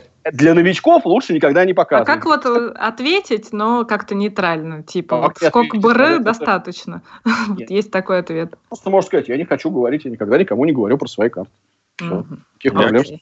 Я говорю, что я забыл. Или типа, who knows. Или... Ой, забыла, я тоже говорил. Я еще иногда улыбаюсь так и плечами пожимаю. Типа, не знаю, так. Ну, так. Ну, тебе это лучше подойдет, если бы я так начал делать. Странно. загадочную улыбочку, да. Да. На самом деле, вот эта информация, мне кажется, не несет ну, практически никакой ценности. Совершенно верно. Совершенно верно, потому что ты просто можешь соврать, и это все понимают. Неважно, что ты скажешь, это никакого значения не имеет. Зачем тогда спрашивать? Ну, люди занимаются ерундой, а не, некоторые все время говорят, есть, я, например, знаю людей, я не буду говорить кто, но которые, э, ну вот они просто всегда обманывают. Непонятно, зачем они это делают, они это делают даже тогда, когда это не нужно абсолютно, и вообще не имеет никакого значения. Они на автомате обманывают. Понимаете? И вот и, и это, это реально поразительно. Это вот, феномен физиологии мозга. Мозг постоянно требует подкрепления. Это факт, и постоянно требуется дофамин. И если, допустим, человек тебя спрашивает, у тебя хорошая, и ты говоришь, да, у меня была вот такая, и, ну, что вообще хорошая, показываешь руку у горла, и он как бы думает, да, я сделал правильно и хорошо. Вот здесь очень э, такой момент классный. э, Дойл Брансон как раз-таки рассказывал, он такой достаточно матерый человек, я считаю. Человечище. Человечище, да. Э, вот. Он рассказывал такую вещь, то что если вы играете в раздаче против человека, и вы видите, что он подтильтовывает, допустим, или хочет произвести впечатление, и в какой-то момент он показывает вам блеф, а у вас еще более худшая рука, никогда не говорите ему, э, типа, у меня была еще хуже, или ты меня и так бил. Потому что он рано или поздно, если он это делает, он сделает необдуманный блеф в вас еще раз. Никогда не мешайте ему подкреплять свой мозг таким способом. Он просто сам себя рано или поздно заманит в ловушку. Особенно если вы видите, что он пытается произвести впечатление. То есть вот такой совет реально он давал, и он достаточно действенный. То есть я даже этим пользовался и не раз. То есть если человек вам показал валет 9, а у вас было 10-8, как бы нужно ему сказать, ты молодец, ты как бы выбил лучшую руку, там, красавчик. То есть это будет гораздо более полезно для вас. Прикольно, вот это мне зашла, прям такой поворот событий. Нет, ну так. это, это логично достаточно. Ну да, это логично, но тем не менее, что просто требуется подкрепление, э, а не только ведется работа над тем, чтобы узнать, как вы играете. Так, собственные лики и работа над ними. На что мы обращаем внимание? А, ваш опыт интересен, кто с чем работал, кто что за собой замечал, может быть, от чего уже избавился, и порекомендовал бы, на что обратить внимание. Ну, я просто банально нервничал много поначалу. Ну, опять uh-huh. же, тряслись руки там, или как-то... Ну, как-то я полился, я прям видел. Еще возникала даже паранойя какая-то, что типа, блин, вот я сейчас спалился, я чувствую, что я спалился. А никто, может, ничего не заметил, а ты все равно так думал. Но это просто с опытом как-то прошло. Ну, Мы и... сейчас про офлайн говорим? Конечно. Да. да. Конечно, да. Ну вот. А так, ну, даже не знаю, что еще. Ну, а так это, ну, блин, такая же игра, как и онлайн. Просто нужно реально следить за собой, не выдавать телзы какие-то, вот, и внимательно следить за остальными. Очень важно следить за положением своего тела. Э, если вы абстрагируетесь, посмотрите на себя со стороны, то вы поймете, что вы очень часто либо отклоняетесь назад, либо наклоняетесь вперед. И э, наклоняетесь вперед вы, как правило, если вы попадаете в тяжелую ситуацию. Если у вас, наоборот, все хорошо складывается, там у вас сильная рука, то вы будете неосознанно отклоняться назад, как бы расслабляясь. То есть вот такие вещи есть, они достаточно сложно контролируются. То есть я вот играю в офлайн, ну, ну, начал играть в 2007 году, и вот иногда собираемся, играем, и все равно ловлю себя на мысли, что это происходит со мной. Где-то, если я блефую, то руки, кстати, очень часто тянутся к лицу. То есть, если я поставил блефовую ставку, хочется потрогать там бороду, хочется где-то там почесать затылок. И еще очень важный телс, кстати, очень многие люди, когда поставили там блефовую ставку, они тянутся за напитком и начинают пить его. Потому что пересыхает в горле. То есть, ну, там ты, ты рассказываешь классические телзы, которые, да, которые анти, анти, антителзы тебе сделает даже как бы ребенок. Я в восторге в сижу. Это, это вообще, это, ну это совсем, это первый уровень телзов, который антителзы делает ребенок. То есть, ну я просто сторону. Когда ты с нас ставишь шалым, пьют воду все сейчас. Это даже вообще, вот если ты посмотришь любой, как бы, ну любой или финальный стол, где угодно, вот там будут ставить алын, и после этого пить воду всегда. Это просто забудьте. А еще, а еще я видел человека, который поставил алын, и начал одеваться. То есть он, он одевается. Это очень говорит. сильно. Это очень сильно. Я, я, я пошел домой, все, человек э, калирует его, он переворачивает сет четверок, забирает банк и снова это садится, как, как ни в чем не бывало вообще. Это вообще, это, это, кстати, вот этот вот, вот этот вот Телс, он работает очень хорошо, он именно в, в Америке работает очень хорошо. То есть именно там же очень много на самом деле действительно вот, ну вот у нас этого уже нет, к сожалению. У а нас там потому что это ну слишком банально считается. Не потому что слишком банально считается, потому что там люди просто совсем болваны играют. Там в среднем поле, оно в болванисте наших раз в 10 если не знаю во сколько больше. Там приезжают люди, реально, ковбои, там, не знаю, там какие-нибудь владельцы ранчо, там, откуда-то там, из каких-то городов. Вот они где-то что-то, они видят то, что в фильмах происходит, они это делают, они вообще не думают, они ничего не читают, они нигде не играют в онлайн, у них этого нету. Они просто реально вот делают то, что делали у нас там, там 10 лет назад, 15 лет назад. Ну, то есть такие реально большинство там, правильно? Конечно, большинство. Ну, ну тогда, на как... тогда какой смысл думать об антителсах, если все... Ну... Смотря на каких турнирах. Смотря на каких вот. турнирах. Вот, вот. Чем больше поля, тем больше таких, естественно, понятное дело. И, естественно, нет, думать об антителсах, естественно, я же говорю, когда ты знаешь людей. Я просто знаю почти всех профессионалов. А, соответственно, всех остальных, по ним все понятно, кто они, откуда они, что происходит. Это все приходит с опытом. Просто а, именно, скажем так, американский, американский покерный, ну вот, покерное поле, оно для меня наиболее понятное, наиболее четкое, и там, главное, ничего не меняется. То есть, как там было, я приехал 12 лет назад, Поле-то осталось точно таким же. Ничего не поменялось. Ник, ну, то есть, вариант, что реги усилились, регов стало больше, но само вот это поле, вот, которое основное, оно осталось таким же. Это, на самом деле, еще раз, такого нет нигде. Это как бы, вот я очередной раз, я был в феврале, ну, вот у меня первый рег за столом по 10 тысяч долларов был турнир ВПТ. Первый, первый рег за столом у меня появился в третий день. Это невозможно нигде больше. Да, прикольно. Так, а, Андрей, по поиску собственных ликов э, ничего не будешь говорить? Слушай, ну а что лики-то? Ну, когда они были? Я что, помню, что, что у меня там было? У меня там сплошные лики были. Я, я первый раз в офлайне сыграл турнир за 300 с ребами, и когда я играл на уровне э, табуретки, наверное. Ну, вот понятно, у меня там и руки дрожали, и с, с королем я не знал, как разыгрывать, Алвин поставил. Ну, что, ну, какие лики? Ну, там понятно, что ты работаешь, работаешь, читаешь, там, э, обсуждаешь, постепенно это уходит. Поэтому какие лики в офлайне, да, Просто, ну как, все лики, которые были у всех. То есть о, о каких ликах идет речь? Они были слишком давно, чтобы они сейчас что-то говорить. Ну да, смысл Я в том, чтобы их назвать, перешел. возможно, и на чем на что обратить внимание. Там, когда, может быть, кто-то бесит за столом, наказать хочется, что-нибудь такое эмоциональные какие-то. Еще раз говорю, я в офлайн перешел настолько давно, что я уже честно, я, я просто не помню, что и как это все было, и сейчас это обсуждать как странно для меня. То есть вот Денис недавно перешел, он-то помнит, он рассказывает, все правильно. А я это ну, я правда не помню. Хорошо, давайте теперь перейдем к более, еще более стрессовых ситуациях, которые в офлайне происходят. Это, во-первых, может быть э, игра от Бейкера, это может быть проход в уже в глубокую стадию турнира. Это может быть игра на ТВ или на финальном столе. Как мы себя здесь ведем и как работаем над собой. Я помню, Андрей, ты хотел как раз об этом еще в самом начале эфира упоминал, что мы к этому перейдем. Вот мы к этому перешли. А что так. еще раз? Что я хотел? Не помнишь? Не помнишь? Нет?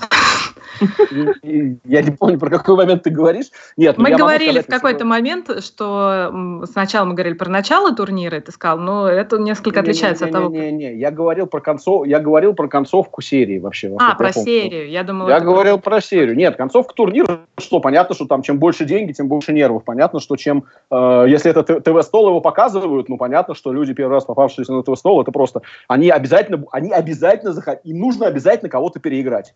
Потому что за ними смотрят все знакомые. Если они никого не переиграют, у них жизнь прожита зря просто. Потому что они не могут сидеть, как бы вот просто посидеть, выкинуть карты в пас и по ECM спокойно получить там 20-30 тысяч долларов лишних. Нифига. Потому что, ну как, ты же ты же вот умрешь, как бы 300 тысяч долларов получишь, стейк станет маленький, ты поставишь шалон, тебя примут, ты вылетишь, пойдешь домой. Когда ты приедешь домой, тебе скажут, вот ты лошара, вот ты, ты же вот ни одного блефа не сделал, ничего не провернул, ну как какой лошара. Поэтому люди эти, они начинают плевать на ICM, они начинают, короче, делать совершенно, ну, совершенно идиотские, просто самоубийственные вещи. В частности, я помню, ну, сам, когда я первый раз попал на ТВ-стол, это было ИПТ Барселона, э, какой же год-то был? Не помню, то ли восьмой, то ли седьмой, ну, какой-то какой из этих. Вот, я очень хорошо помню, что да, я уже в деньгах, и вот я, мне прям нужно было, все смотрели, я думал, блин, ну-ка я должен свою агрессию показать, как же я вот, я вот такой агрессивный, все знают, а я вот сижу и карты в пасу кидаю, что за фигня? И вот я там кого-то трибетнул на какой-то хрени, он, слава богу, выкинул, у меня все, я расслабился, все, я, бли, все нормально, все прошло, отлично, я молодец, и уже спокойно дальше играл. Ну вот, поэтому это, это, это как бы у всех, у всех я наблюдал, будьте здоровы, кто там. А, вот, и, конечно, этим надо пользоваться, и надо себе понимать, что ты приехал сюда выиграть деньги, а не показать себя перед э, своими друзьями и так далее. И совершенно неважно их оценка, вы должны сами трезво оценивать ситуацию и понимать, что если вы, вам нужно все разы выкинуть карты в паз для того, чтобы максимизировать прибыль, значит, вы должны выкинуть все разы карты в паз. И ничего в этом плохого нет. Вот. Да, верно. Ну, на меня сильно... Ну, понятно, что чем более дальний проход, чем более дальняя стадия, чем больше денег, тем больше ты как-то переживаешь и нервничаешь. Вот. А, ну и, соответственно, чем дешевле турнир, тем, играть и прочее. Но это все вроде как понятно. А на ТВ-столе я ни разу не был пока в своей жизни, поэтому про это мне что-то сложно сказать. В этом, в этом году будет. Ну, надеюсь. Отвечаю. Не, ну финальные столы, ну, не знаю, я просто пытаюсь принимать максимально оптимальные действия. Я думаю, что у меня это получается. Вот. Потому что если большинство людей, мне кажется, начинает зажиматься, вот, а я просто отношусь к этому так, что это очень важная стадия, и мне нужно сейчас показать максимум своих возможностей. Что, в принципе, у меня, возможно, и получается делать. Возможно, ну, сейчас опять ставлю 5 копеек, что там именно, именно два типа людей. Одни, одни, одни зажимаются, как ты говоришь, а другие, наоборот, вот, э, выдают вот этот вот бред, который просто, ну, просто, они, короче говоря, с, не знаю, с болванкой от гранаты на танк лезут. То есть там, ну, вот я наблюдал, в прошлом году занял четвертое место в турнире за 888 долларов, ну, вот люди, ну как, они просто полили деньги, то есть там, когда оставалось два стола, ну, даже, даже черт с ним с двумя столами, нас оставалось 10 человек, у человека, у человека оставалось 7 блайндов. А, каждый следующий приз, там, пейджамп был по 20 тысяч долларов, потом 30 тысяч долларов, потом, по 50 тысяч долларов. Ну, такого плана были пейджампы. В общем, человек, человек, у которого оставалось 7 блайндов, за один круг вылетел, вы, вылетел, по-моему, 3 или 4 человека. Три человека, три человека вылетел. Да, он, седьмым, он по-моему, седьмым закончил. Да, он седьмым закончил, соответственно, вот просто три человека самоубились. А им нужно было всего лишь посидеть два круга, они получили на 100 тысяч больше. Ну, вот как бы это я наблюдал ровно в прошлом году. Просто 100 тысяч. При бейне 888 долларов. Ну, mm-hmm. вот, вот, такие вот, вот такие вот поля в Америке. А если ты не от себя играешь, то может быть такое, что ты чересчур аккуратен? Ну, а, мне, для меня это не имеет значения вообще абсолютно никакого. Вот Стоит ли это тренировать, что тебе вообще не нужно об этом думать, да? Тут, э, пойми, тут очень, очень сильно зависит от людей. Если человек э, как бы профессионал, и он, э, ну, ответственный человек, то есть, да, и, то есть, ну, он, как он должен себя вести, профессионалы себя ведут так, как они должны себя вести. Если человек, допустим, не чистоплотный, там, он пытается максимизировать именно свое конкретно, то есть, бывает, когда человек играет от Бейкера, бывают ситуации, например, когда он играет с мейкапом, например, когда у вас начинают расходиться ваши личные ожидания. То есть ожидание Беккера тебя заставляет, чтобы ты выкинул карты в пас, а твое личное ожидание, потому что ты уже в мейкапе, тебе нет смысла там зафиксировать минимальные деньги, тебе нужен обязательно прорыв, он тебя заставляет поставить алын, грубо говоря. Вот такие вот ситуации бывают. И тут надо эту ситуацию решать каким-то образом. Во-первых, ну, во-первых, ну, по-хорошему ты, конечно, должен играть, как, как, как, как твой контракт с Беккером, ну, как договор идет. То есть, естественно, должен делать, как нужно Беккеру. А во-вторых, mm-hmm. если ты видишь, что ситуация слишком рас, ну, рас, расслояется в какой-то момент времени, ты должен эту ситуацию с Беккером обсудить. И объяснить ему, что вот такая ситуация. Ну, и, то есть, э, она ведет к плохой, и надо как, что-то придумать, каким-то образом поменять в договоре, чтобы все-таки это в одну сторону направить. Потому что, ну, каждый раз если дальше это будет там продолжаться полгода-год, там как бы, ну, тяжело каждый раз принимать решение за, ну, как бы в пользу Бейкера, а не в пользу себя. То есть а, именно максимизировать ожидания Бейкера. То есть, понятно, мы говорим о ситуации, которая там не всегда возникает, но, тем не менее, периодически это бывает у всех, кто играет от Бейкеров, если свой карту, я имею в виду. Угу. Ну вот, что-то я такое интересное узнала по этому пункту. А как вообще бейкинг работает в Вегасе, в русскоязычном сообществе? Часто меняются ребята друг с другом? А можно ли вообще найти какого-нибудь спонсора, не, за, не озаботившись об этом заранее, приехав и затусив э, с нашими ребятами? ну, как тебе сказать, э, меняются, конечно, часто, но меняется это не бейкинг, это просто... Типа, ну да, да, я имею в виду вообще страховка. про доли. Вот. Ну, конечно, знакомые люди, которые считают, что они играют приблизительно на одном уровне в турнирах, конечно, они будут меняться, чтобы dispersion сглаживать. Естественно, это, всегда работает, происходит. А насчет э, найти бейкера зависит от твоих талантов. Ну, и вообще оказаться в такой ситуации, когда тебе нужен бэкинг, то есть за... Это сложно. Да. Вегас. Нет, ну это бывает, это, это бывает, скажем так. Я иногда просто, например, ну, бывает ситуация, я не планировал играть турнир, вдруг смотрю, турнир реально очень классный, он дорогой, но очень классный, очень хороший состав. Uh-huh. И да, тогда я об этом начинаю задумываться, я, например, пишу всем своим знакомым, говорю, ребята, вот такой турнир, такой состав, мне кажется, очень хорошее ожидание, ну вот, продаю столько-то процентов. Там, uh-huh. ну, возьмут, сяду, не возьмут, не сяду. Ну, как бы. Очень uh-huh. Ну, ну можно. Чаще у меня получалось продать, скажем так. Ну, это, это опять же, это зависит от того, если у вас такие, mm. такие друзья, и как вы, насколько вы в комьюнити, насколько вы вас оценивают как хорошего игрока. Это все очень важно, и, ну, сложно общий совет дать. Ну, в целом поддерживают друг друга. Ну, если, если люди видят, что выгодное вложение, они будут вкладывать. Если они не видят, что невыгодное, вкладывать не будут. А поддержать это денег одолжить, это немножко другое. Справедливо. Так, давайте про турнирное расписание еще поговорим и про то, стоит ли совмещать именно Вегас э, с онлайном, э, насколько это правильно. Невозможно. Там нет. Никак? Там невозможно. Там нету. Нет. А, а как же я это? Зачем я тогда спрашиваю, действительно? Не, ну ты можешь играть каких-то там, знаешь, на ППП или там в каких-то американских румах. Ну, это каждый сам играет. Не, ну можно, почему? На ППП можно сидеть, играть, хоть за столом сиди, играй. В принципе. Ну, ну и ну, я поняла, но это все равно не какая-то серьезная онлайн-загрузка получается. Нет, а... это именно это кэш -кэш кэшевая какая-то, то есть онлайн никакой загрузки турниров нет, такого нет. Угу. А как турнирное расписание мы составляем? Насколько можно, чтобы турниры пересекались? Как как часто можно прыгать. Понятно, что это зависит там от возможностей по боину и, и так далее. Но вот я давайте этого коснемся. Я просто играю подряд. У меня нет расписания. Я как, если я вылетел с турнира, есть какой-то турнир, в который я могу зайти, я захожу в этот турнир. А Заранее ничего не продумываешь? А что продумывать? Ну, в смысле продумывать? Я, я просто продумываю, я смотрю загрузку потенциальную, которая у меня может быть. Допустим, там, не знаю, 150 тысяч, ну, например, я, э, сумма взята с потолка. Угу. Я, соответственно, там понимаю, сколько я готов загрузить, продаю на остальные деньги, деньги долей, и дальше я знаю, что я буду играть полный пакет.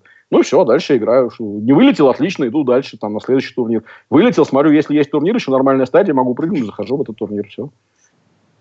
Ну, Денис, а ты как будешь?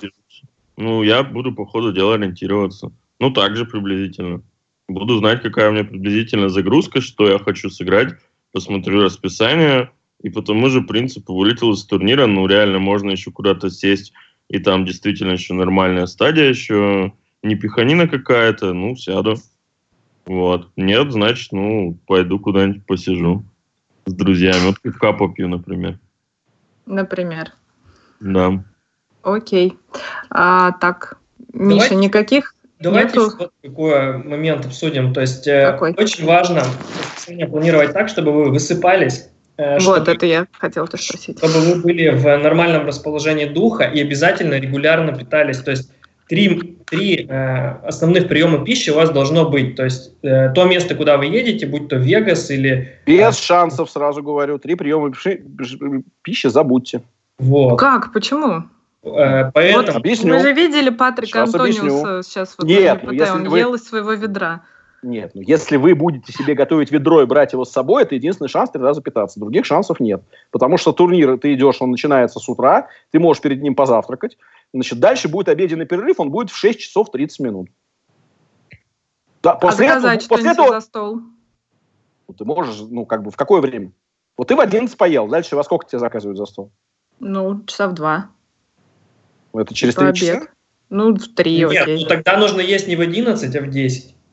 Хорошо. Ну, нет, ты ну, заказ... часа обед, а в 6 ну, так, ты можешь там поесть и купить план питания, что-то съесть, как бы. Ну, на самом деле, никто так, никто так не делает почему-то. Я не могу ну, я, я знаю, почему я так не делаю, я просто есть не хочу. Я вот, если я с утра, ну, я даже могу с утра не поесть. Я до 6.30 есть особо не хочу. Тебя настолько много адреналина и всего вот этого, что тебе просто есть не хочется. Ты знаешь, что будет перерыв, спокойно поешь, все будет нормально. А вот заморачиваться с этим, вот что-то за стол заказать, что-то, ну, там, можно купить это все. Но это как-то... Потом я не очень люблю, когда люди едят за столом, потому что, на самом деле, запах там бывает очень неприятный. Например, там, кто-то не любит рыбу, там, кто-то принес рыбу, все пропахло этой рыбой, ну, невозможно. И так далее. Поэтому тут... Ну, и большинство, собственно, так и... Э, вот, ну, ты можешь поесть третий раз, но третий раз, скорее всего, ты поешь там к двум часам ночи. То есть вот там получается такой график, что ты ешь там в 11, в 18.30, и вот, соответственно, как закончится. А закончится обычно пол первого. Э, ну, да, то есть это, видимо, твой как, ну, индивидуальный какой-то момент, да, но... Не-не-не, это, это не мой индивидуальный, это момент всех регов, поверь мне, это как бы не мое. Это все абсолютно живут в этом ритме. Ну, то есть есть, есть единицы, которые заказывают тут за стол, других вариантов нет. Ну, есть, ты же сам сказал, есть вариант, можно, допустим, если ты поехал не один, например, а там с девушкой, и, там она ну, тебе большинство, Ну, большинство, большинство, опять же, из всех, кого я знаю, регов, никто, очень мало кто ездит с девушками, а те девушки, которые ездят, не будут готовить регом с собой. Ну, скажем так. Ну, может быть, и будут, если их попросят, но общем, они не заморачиваются. Я просто говорю о комьюнити, которое, ну, я достаточно хорошо его знаю, оно большое. Вот, ну, я вот ну, знаю... Сам... Купить какой-то бутерброд и принести, нет? Пить ты можешь, ну, ты можешь принести, пожалуйста, с собой бутерброд, но это как бы не, это не еда, это неправильная еда. Не, ну ты, ты же можешь, допустим, заказать салат, который как бы, ну, нормальный, то есть он не пахнет, как бы, и, в принципе... Можешь, можешь, можешь. Ну, Но так никто это... не делает. Делают, нет, некоторые делают. Я, вот, я знаю одного единственного. Вот я знаю Саш, Сашу Кузьмина, который как бы действительно, он живет в доме, он всегда очень, очень относится правильно к своей еде, у него всегда там все очень экологически чисто и так далее. Он действительно всегда берет с собой. Это единственный человек из нашего комьюнити, который я знаю, что вот он носит с собой еду и который пытается правильно питаться. Больше таких людей я не знаю из нашего комьюнити. Большинство ну, людей у нас там как бы ведет немножко другой образ жизни, они выпивают и курят кальян, и им как бы это все у них и ночью они задерживаются. Ну, то есть момент такой, что если вы, ну то есть мозг не дополучает глюкозы в какой-то момент, то может наступать гипогликемия, то есть снижение... Ну, шоколадку можно съесть, шоколадку съешь. Да, то есть э, ты предлагаешь, ну, я понял, как бы шоколадки, там фастфуд где-то перекусы. Я, я не предлагаю, я не предлагаю, я с большим удовольствием бы делал э, трехразовое питание, если бы была возможность, но этой возможности такой нет. То есть там есть еда, например, в том же Рио, ты можешь побежать и за 15 минут там в этой покер-китчене что-то себе там взять, котлету с чем-то. Можешь, но это не та самая еда, которую ты говоришь, это не та еда, когда ты пришел, спокойно сел, без торопливости, без всего. Это совсем по-другому работает. То есть вот э, ты же говоришь о, правильной, о каком-то правильном графике, о правильном питании, о спокойном питании. Все, э, все врачи, с кем я разговаривал, в частности диетологи, они говорят, что ни в коем случае нельзя есть быстро. Что нужно есть... Э, нужно, нужно чем, пищу очень... Очень тщательно, спокойно. То есть ты это 15 минут, когда тебе нужно еще 3 минуты добежать, стоять в очереди, потом сесть, и у тебя уже начинается турнир, как бы это, ты не сможешь этого делать. Я об этом говорю, понимаешь? И даже за столом, вот даже если ты, допустим, принес за стол, ты все равно будешь есть неспокойно. Ты будешь в это время поднимать карты, ты будешь там одновременно там лезть в этот салат, чтобы он никуда у тебя не вылетел и так далее. Это все равно не то.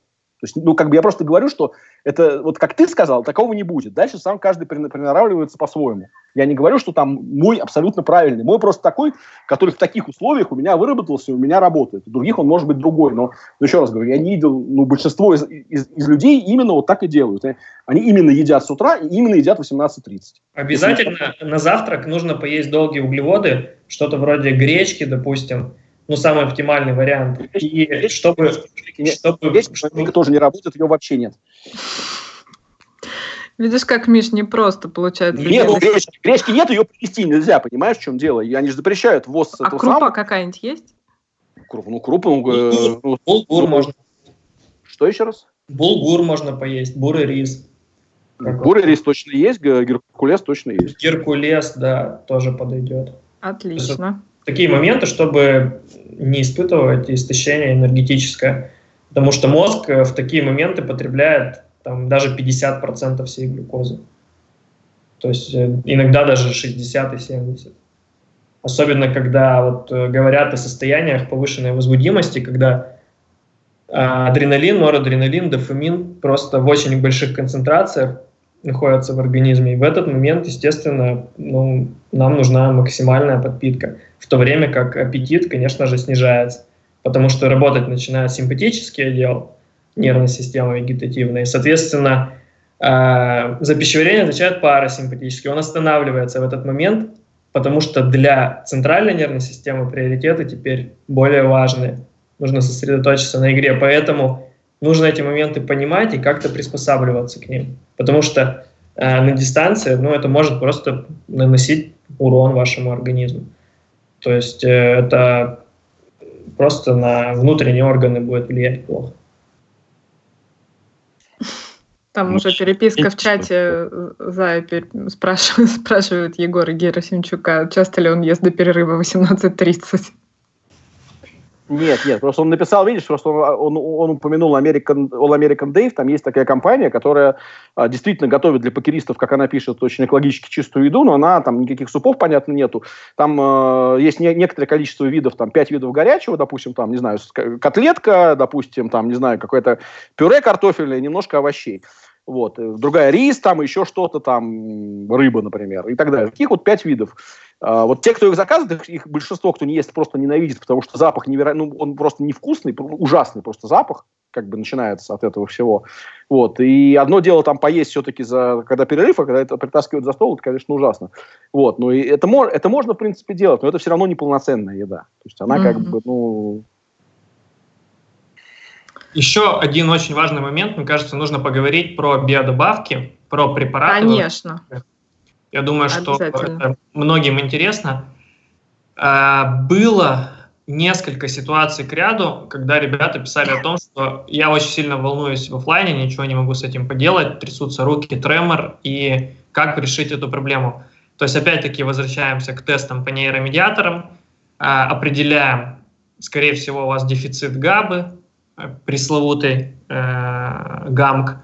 Если так действительно есть, то есть препараты, которые очень хорошо купируют эту ситуацию. Это препараты, содержащие ГАМК, то есть фенибут, допустим, фенилмасляная кислота, а, соответственно, есть пикамелон, есть пантагам, то есть все, что содержит гамма-аминомасляную кислоту с какими-то а, химическими прекурсорами, которые могут помогать преодолевать барьер через нервную систему. Вот. Ну, то есть фенибут – это самый оптимальный вариант в том плане, что он достаточно безопасен, достаточно эффективен и ну, помогает достаточно хорошо в таких ситуациях, особенно когда вы сильно очень волнуетесь, не можете справиться с напряжением, и это просто расслабит вас и в то же время даст вам концентрацию хорошую. Есть обратные моменты, когда, допустим, э, очень сильную апатию ребята испытывают. То есть, например, ну, не можешь сконцентрироваться и все. То есть скука, там, непреодолимое какое-то желание там, ну, быть поактивней. То есть в данном случае это препараты, связанные с э, рацетамами. То есть это пироцетам, это фенотропил, например. Не всем, конечно, далеко не всем показано, но в каких-то исключительных случаях можно попробовать. То есть это могут быть э, биодобавки, содержащие, допустим, лецитин. Это витамины обязательно. То есть если вы испытываете постоянные нагрузки, особенно а если это Вегас, да, то есть где перепады температур большие и невозможно нормально питаться, как Андрей уже говорил, то есть а, обязательно нужно принимать витаминные В-комплексы, лецитин, ДМАЕ, а какие-то вещи такие курсовые. То есть это нужно заранее обсудить, подобрать, вот, специально для вас. И, соответственно, в Америке есть просто биодобавки, которые комплексно включают в себя в одну капсулу и антиоксиданты, и витамины, и легкие стимуляторы абсолютно безопасные. То есть это все есть, нужно просто искать. Вот. И, ну, конечно же, да, полноценное питание, правильный сон, по возможности это нагрузки физические, ну и биодобавки. Еще такой момент, что, э, то есть тоже от режима зависит, если есть те люди, которые пьют кофе, есть те люди, которые не пьют кофе. То есть э, если вы чрезмерно волнуетесь, напрягаетесь, то, естественно, вам кофе не показан. То есть, если у вас, допустим, апатия есть какая-то, а вам тяжело сконцентрироваться, вы можете выпить кофе и принимать, допустим, а, ту же гамма-аминомасляную кислоту с ДМАЕ, с лецитином. Это будет очень хорошая связка. Вот. Ну, по дозировкам это все отдельно обсуждается, но, естественно, по самим препаратам, то есть подпитывать нервную систему обязательно нужно, и нужно смотреть, как это делать, особенно если вы испытываете ну, какие-то чрезмерные нагрузки. Ну вот давай сразу э, ответим на вопрос. Э, тебе пишут сразу в чате, что фенотропил в России остановили производство два года назад, остальное не дает эффекта. Есть ли что-то более-менее похожее помимо шляпушнего парацетама? Прамирацетама, наверное, там пишут. Ну, я читаю, как написано, но тебе уж да. виднее. На самом деле, то есть э, препаратов, которые э, имеют химическую структуру рацетамов, их очень много. А сейчас есть ну, огромное их количество. Действительно, пироцетам и многие его производные просто не проходят гематоэнцефалический барьер, не оказывают терапевтический эффект никакой. Вот. Я советую все-таки обращать внимание на э, производное гамма-аминомасляной кислоты, потому что оно более универсально и, соответственно, дает больший эффект для нервной системы.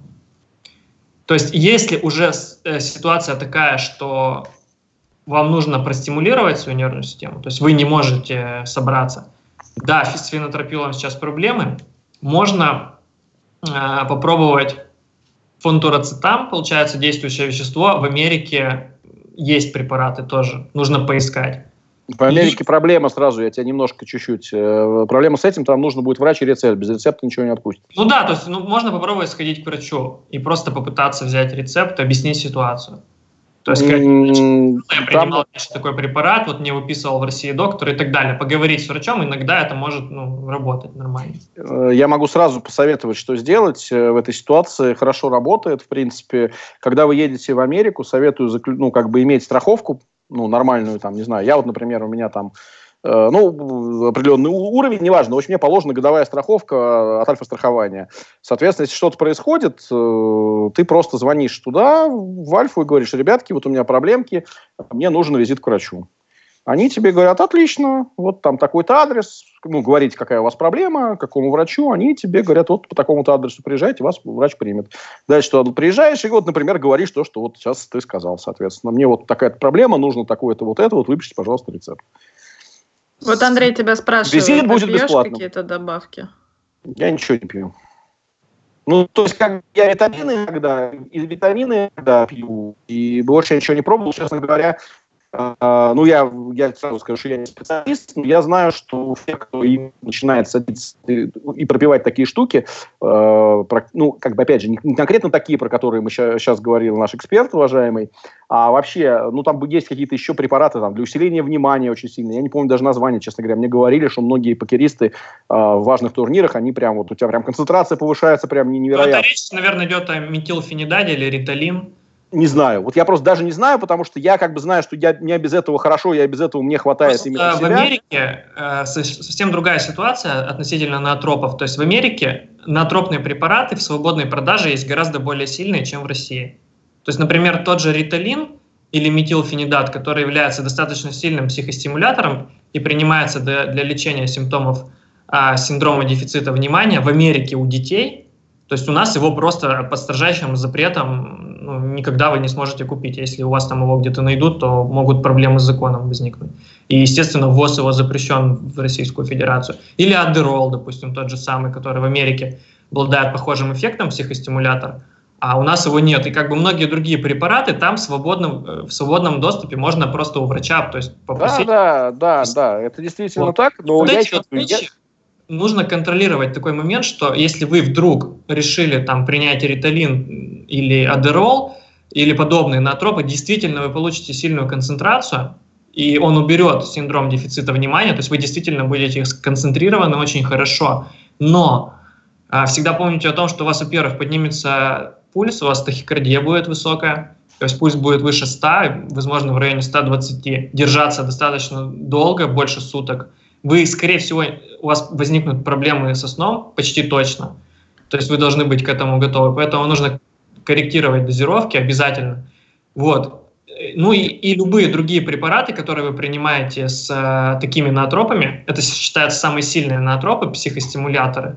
Вот. Э, соответственно, с ними, допустим, какие-нибудь антидепрессанты, если вы решите, то есть такие случаи тоже ко мне обращались, ребята, они и антидепрессанты, ингибиторы моноаминооксидазы и вместе с такими психостимуляторами принимают, и действительно на какое-то время у них ну, очень сильно обостряются когнитивные способности, но я бы не советовал шутить такие штуки, э, принимать в связках, особенно если вы не эксперты, не разбираетесь. То есть нужно консультироваться, но да, действительно, как бы эффект э, серьезный, но еще раз говорю, обязательно все это обговорим. Ну, вот почему ну и плюс это не всем нужно, просто вот на примере вот Андрея мы раз, понимаем, что... Не, не только поэтому, потому что я понимаю, что будет цена выхода. Всегда есть цена входа, которую ты платишь, когда ты вошел, ты получил какую-то цену. Но всегда будет цена выхода. Потому что, во-первых, когда ты на, начнешь играть на, на таком повышенной концентрации, тебе будет настолько все ясно, настолько все здорово, возможно, даст какой-то эффект.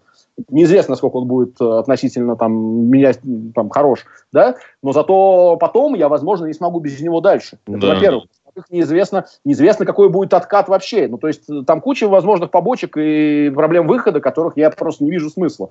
Если бы у меня была реальная проблема, я не мог не обязательно, то есть, почему мне обязательно надо играть, иначе мне еще кормить семью, а у меня концентрация внимания, я ничего не хочу ничего делать, да, наверное, в этой ситуации я бы э, задумался о приеме такого препарата.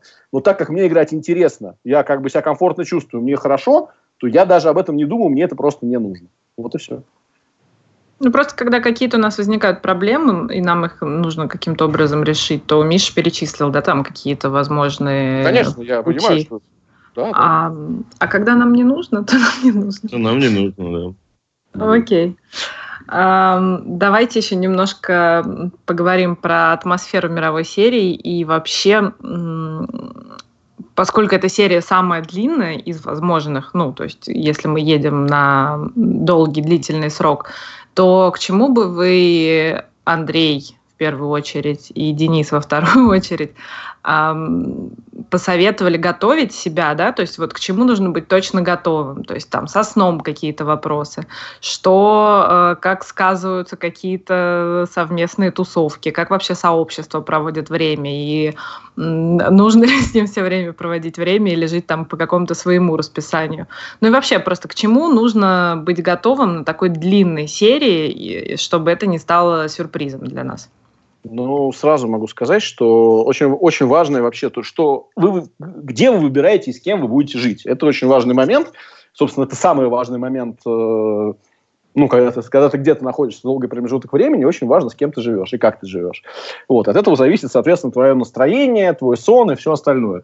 Значит, я, э, у меня было, скажем так, два варианта проживания. Первый вариант проживания, э, собственно, самый обычный, это ты приезжаешь в отель, живешь в отеле. Причем тут, ну, как бы, ты можешь жить в Рио, прям где проходит мировая серия, тебе тогда пешая доступность, ты просто через коридорчик перешел и попал, собственно, в турнирную кэшевую зону. Вот, и катаешь, у тебя нет никаких проблем, ты ходишь просто по этому коридорчику туда-сюда, казалось бы, как все здорово, как все хорошо. Но тут возникает такая большая проблема, что где-то приблизительно недели на третий ну, те, ну, просто происходит какая-то жуть, потому что ну, три недели подряд ты ходишь одним и тем же коридором, ты видишь одни и те же, и те же стены, ты видишь эти автоматы, которые ты вот выходишь, спустился, ты, э, ты живешь, если в отеле, ты спустился с лифта, вышел, сразу дин-дин-дин-дин-дин-дин, это автоматики пошли. Вот ты мимо них идешь, как бы, кто-то в них еще лудоманить начинает и так далее. Ты ходишь мимо этих рулеток, мимо всего вот этого. В общем, это, это, это просто начинает выводить из себя. Там все время полумрак, потому что как бы в казино же всегда приглушен свет. То есть света белого ты не видишь, выйти ты никуда не выходишь, потому что а зачем тебе выходить? Ну как, ну ты вышел, там жарко. То есть куда, а куда тебе А ехать? вечером? А что вечером? Вечером там 30 градусов, и там такая сухость, как будто ты в сауну зашел. Что вечером? Mm-hmm. Ну, ну, то есть, в общем, бар, особенно гулять вообще бар. без вариантов, да? Гулять вариантов нет вообще, нет. Гулять mm-hmm. забудьте про гулять. Я думала, нет. вечером можно немножко. Ну, Но я уже поняла, сейчас, что нет. Так, ну вот сейчас, вот сейчас там ночью 22. Вот сейчас там ночью 22. Соответственно, когда начнется мировая серия, ночью будет, я думаю, ну, 29. Ну, как бы, uh-huh. дальше, дальше станет 35. Ну, может быть, не, ну, может быть, ну, может быть, меньше. Ну, короче, под 30 всегда будет практически. Ну, там бывает, конечно, немножко другая температура. Там в прошлом году немножко было попрохладнее, скажем так. Но, но в среднем, если вот брать, ну, за весь промежуток времени. И самое главное, что тебе некуда ехать. То есть, если ты живешь именно в Рио, то получается, что только в Рио ты находишься. То есть, если ты живешь, например, в Арии, ты, тебе нужно доехать до Рио, ты хотя бы попадаешь в белый свет, ты, допустим, там, на этом такси, там, ты раз там доехал, ты хоть свет белый увидел, там, солнышко там, все, вот это вот. Ты там можешь Зато ты едешь на такси, это дополнительный да, расход. Да, именно так, я об этом и говорю. То есть, это несколько разные вещи. Потом, опять же, тут разная бывает ситуация. Я в прошлом году жил в Рио, Э, решил там и сэкономить, и думаю, ладно, буду концентрироваться на катке, там нужно очень, именно турниры, все, буду играть прям очень серьезно. Действительно, у меня очень хорошо получалось, я ничего нигде не проигрывал, потом доехал в результате. Великолепно у меня получился Вегас, мне очень понравилось. Пару раз я там ездил к друзьям, с ними выпивали, все хорошо. Вот. А вот тот раз, 2011 год, я попал, я 24 турнира не мог попасть в деньги, это мой рекорд, кстати. Вот. И там была жопа полная. Просто кромешный ад. То есть, когда ты не доезжаешь, у тебя деньги просто утекают – Тут начинается там и дипрухи. Ну, не, не, то, чтобы прям дипрухи, но, но накрывает. Накрывает, скажем так. Это очень тяжко. И ты вот реально, у тебя вот этот вот номер, коридор, автоматы, покерный зал. И вот это все по второму кругу, как дежавю. Каждый сам выбирает, ну, как бы, насколько это ему подходит. Это был это первый вариант, то есть в отеле. Так. Посоветую, посоветую что-то сложно. Именно из, из отеля, если выбирать. Каждый должен выбирать сам. То есть каждый должен это прочувствовать и понять. Второй вариант это если ты едешь в компании, ты снимаешь дом.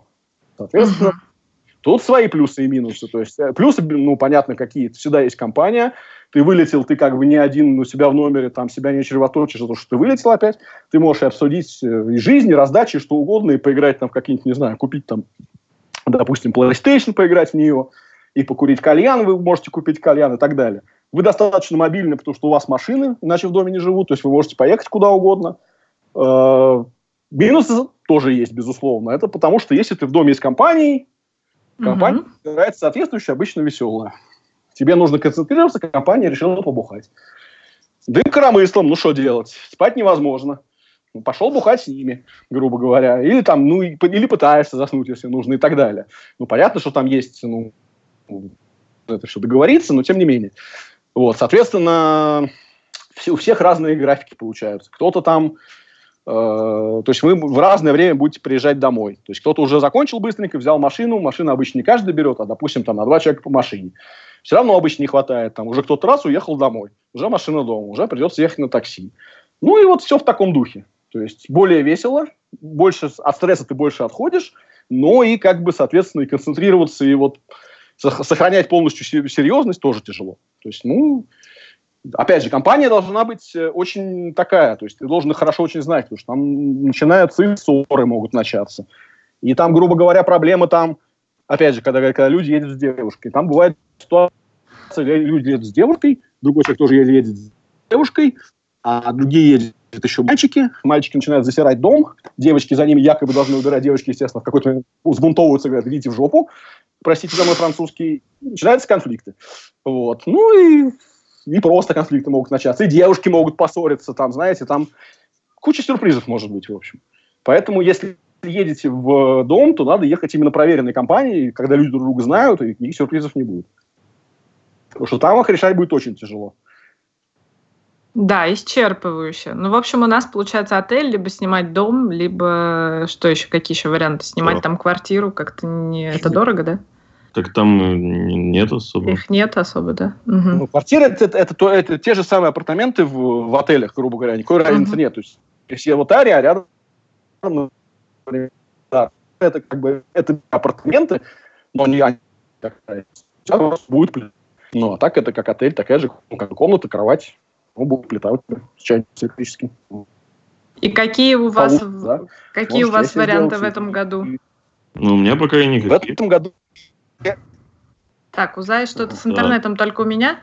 Нет, у всех, я думаю. Так, Зая, ты у нас что-то... Я пропадаю куда-то, да? Да. Периодически. Да-да-да. Понял, сейчас попробую. Я просто, может быть, чуть подальше ушел от роутера, на балкон иногда выхожу. Сто процентов, да, это именно в интернете явно дело. Короче, Э, я в этом году решил первый раз полететь с семьей, причем всей. То есть мы летим с женой и тремя детьми, сняли дом. Ну, то есть, причем мы залетаем достаточно рано. Мы сначала в ЛА залетаем, 16 числа я уже улетаю. Сначала 10 дней в ЛА, а потом, соответственно, переезжаем в Вегас. Сняли дом на три спальни. Вот, две для нас, а одну будут к нам приезжать. Там, может быть, Илья Городецкий к нам приедет, если решится поехать. Может быть, Калюня Лосев там в конце. Может быть, еще кто-то, не знаю.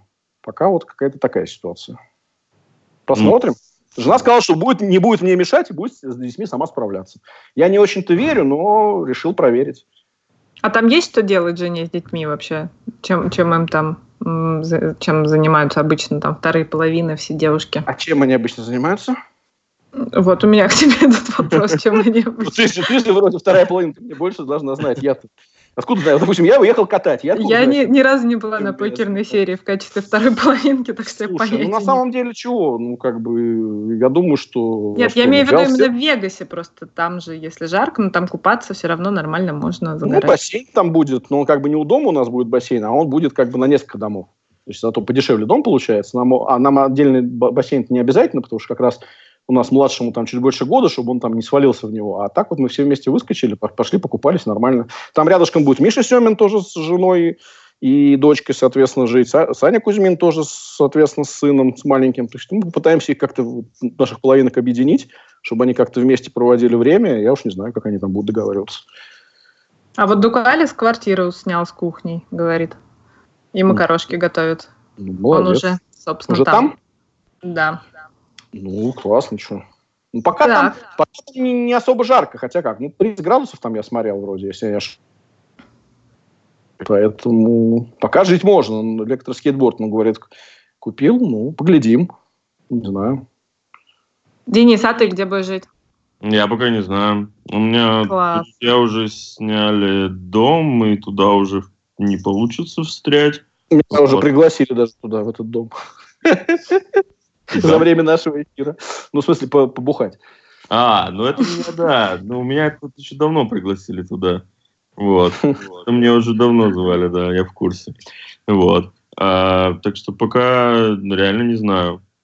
Ну, я думаю, найду, вот как кто-нибудь там поедет, если что там по ходу дела, может, кому-нибудь пишусь, может, отель какой-то сниму. Ну, действительно, пока не определился с датами, что мне там бронировать-то.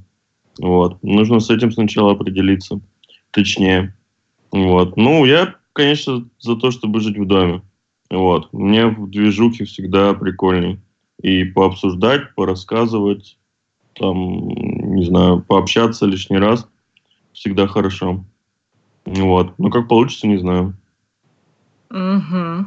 Вообще э, дружная комьюнити в Вегасе или все какими-то своими компашками или часто все вместе собираются? Как это все происходит? А, зачем, ты, зачем ты разделяешь комьюнити Вегаса и не Вегаса? Тут это такое ну, же на разных сериях везде. получается по-разному. Нет, на разных сериях все одинаково. Ну я вот не, не был в Вегасе, но был на разных сериях и везде просто, дружно. Просто такой серии, как в Вегасе, ее просто по длительности нет, поэтому там получается, что в результате там оказываются почти все, и как бы она, ну, ничего там в ней, ну как, ну, все, все тусуются со всеми с теми, с кем им приятно тусоваться, и все там, ну, и все там, и все там есть, понимаешь? То есть на каких-то других сериях там, к счастью, народа просто нет, ты там тусуешься, может быть, не с теми, с кем хотел, потому что их просто нет, например. Вот. А тут все есть, и поэтому все по своим компаниям, ну как, ну периодически пересекаются компании с компаниями тоже. Когда доезжает кто-то, много поддержки неожиданной да, прилетает? Да, да, да, много. Когда браслетные темы идут, особенно когда финальные столы приходят, болеют, вот, из-за меня там приходили, очень, очень здорово болели, там Костя Пучков там пришел вообще в самый важный момент, когда я там до этого проиграл хрен знает сколько алынов подряд. Э, уже я был, у меня последний, там, последний раздача оставалось, пришел, говорит, ну все нормально, я пришел, сейчас, ты выиграешь браслет. И реально после этого легко, легко занесся браслет, реально. Вот, и мы за всех болеем, и потом обычно, в принципе, отмеч, отмечается это все, снимается, тот, кто выиграл, снимается ресторанчик, ну, зовется там, ну, понятно, что не, не, не все комьюнити, а, ну, ближайших тебе, кого ты знаешь, кого то там зовешь, и... Все проходит так, хорошо. Алкоголь рекой все дела. Это Причем это связано, это, ну, это ну, хороший у нас комьюнити, в том смысле, что это как бы это не, не только российское, но и русскоязычное. То есть это как бы и белорусы, и, и украинцы, и, ну, в общем, все, кто вот так вот общается, продолжают там общаться. Друг за друга болеть, поддерживать. Все наши. А, Патмос... Что? В этом, в этом плане у нас очень крутое комьюнити. Вот. Ну, самое, наверное, такое неразрозненное, сплоченное. Вот. А с точки зрения атмосферы э, самой мировой серии, э, чего стоит ожидать, вот э, к чему себя готовить? Я читала, что иногда даже не все залы обходишь за всю серию, что какое-то невероятное количество да, людей. А, может быть, там какие-то пару слов про, про поле. Ну, уже Зая говорил сегодня про то, что ковбои, которые ничего не понимают. Ну, может быть, еще что-то вспомнишь, что интересно было бы всем услышать о СОПе. Ну, во-первых, зал огромный, самый, вот, который, в котором основное, ну, там, правда, сейчас э, непонятно, что основное, но, в общем, там, где, кэш, где происходит и кэш-игра, и там СНГшки, и часть турниров, он просто огромный. То есть такого зала просто тоже нигде нет, ни в одном из... Ну, правда, я, я не знаю, я не был в Макао, может, в Макао есть. А, из тех мест, где я был, больше нигде нет. То есть он реально огромный. То есть, как бы, вот, ну, те, кто первый раз приезжает, они, конечно, будут поражены. Кроме того, есть еще три зала, по-моему. Вот. Э, и ну, действительно много народу, атмосфера очень хорошая, очень дружелюбная. Э, финальные столы интересные. Англичане очень здорово болеют, например, за своих. Они там, вот, ну, как фанаты вот за Ливерпуль болеют, приблизительно так же англичане болеют за своих. Они приходят с песнями, с криками, прям, ну, молодцы там, бухают по полной, конечно. И, ну, но при этом очень так, очень, очень ну так, без, без, без злости, без каких-то тем. Ну, может что-то, конечно, возникнуть, но это скорее исключение, скажем так. То есть это очень, вот, ну вот как вот, за что все любят Ливерпуль, как вот сидят на трибунах люди, орут, поют именно вот так, вот так же красиво, они болеют за своих. То есть очень похоже. Поэтому, ну, вот этот момент из таких. Потом что еще? Ну, не знаю, то вот, ну, ТВ-столы, там, три ТВ-стола за которыми ты можешь оказаться. Ну, точнее, ТВ стало три финальных стола. То есть там же много турниров, поэтому финальные столы частенько, проходят одновременно. И вот в разных залах есть один главный как бы стол такой, на котором там либо десятитысячники проходят, либо там какие-то чемпионаты в основном. Есть менее там как бы важные, но все равно они все, трансляции все идут в эфир. Вот. Раньше были бесплатные, сейчас на PokerGo. Вот. Ну, в принципе, там подписка не очень большая, не очень дорогая. Ну, не знаю, что еще рассказать. Атмосфера ну, совершенно замечательная. Когда выигрываешь, что, что чувствуешь? Какой Слушай, браслет? Я выиграл на одиннадцатый год, как бы, ой, на девятый год, на девятый. За 9 лет один браслет можно было бы выиграть, да. Ну, как что чувствуешь? Чувствую. На самом деле я могу сказать, что э, опустошение я чувствовал полное. Но у меня еще там хедзап был сумасшедший, реально. То есть я в него вышел с преимуществом 10 к 1. Человек выиграл 14 салонов подряд. Вот. Потом просто, просто выиграл кучу раздач подряд. И у меня осталось вот, там, не помню сколько уже, три блайнда, что ли. Не помню, четыре блайнда, что-то такого плана. Вот как раз пришел Костя Пучков, и я все это вернул обратно и выиграл. Вот. И, ну, как, ну, я просто, у меня сил уже не было. То есть эмоционально я был истощен абсолютно. Вот. А ну, потом уже, там, уже как-то осознаешь, что я вот к этому шел, я этого безумно хотел. Да, вот эта штучка, браслет классный, лежит. Красивый. Ну, такой. Ну, я не могу сказать, что он прям уж очень красивый. Я, скажем, например, браслет за скуп, э, за вкуп, точнее говоря, он мне, скажем так, побольше нравится. Но этот, он, ну, 9 лет, нифига себе. 9 работы такой. Ну, ты надевал его хоть раз? Ну, ну, зачем? Ну, ну просто... Ну, надевал, ну, надевал, когда там выиграл, надевал.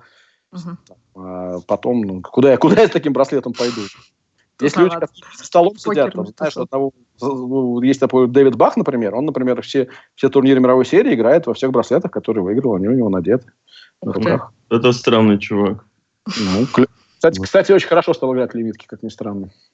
Да, ну, я в интернете он давно не появлялся, поэтому не знаю. Прям очень сильно прибавил. Прям я был поражен в прошлом году. В 50-тысячнике, в котором достаточно много сильных игроков, вот за все время я там играл и вы, ну, вылетел там очень близко подошел я к деньгам, но, как, как обычно, не повезло. Вот, но он вот наиболее хорошее впечатление всех произвел, как это, не, как это ни странно. Раньше он был fish, fish- fish ом. Когда заканчивается серия, ты всегда как лимон уезжаешь? Или есть какой-то шанс оставить какие-то силы?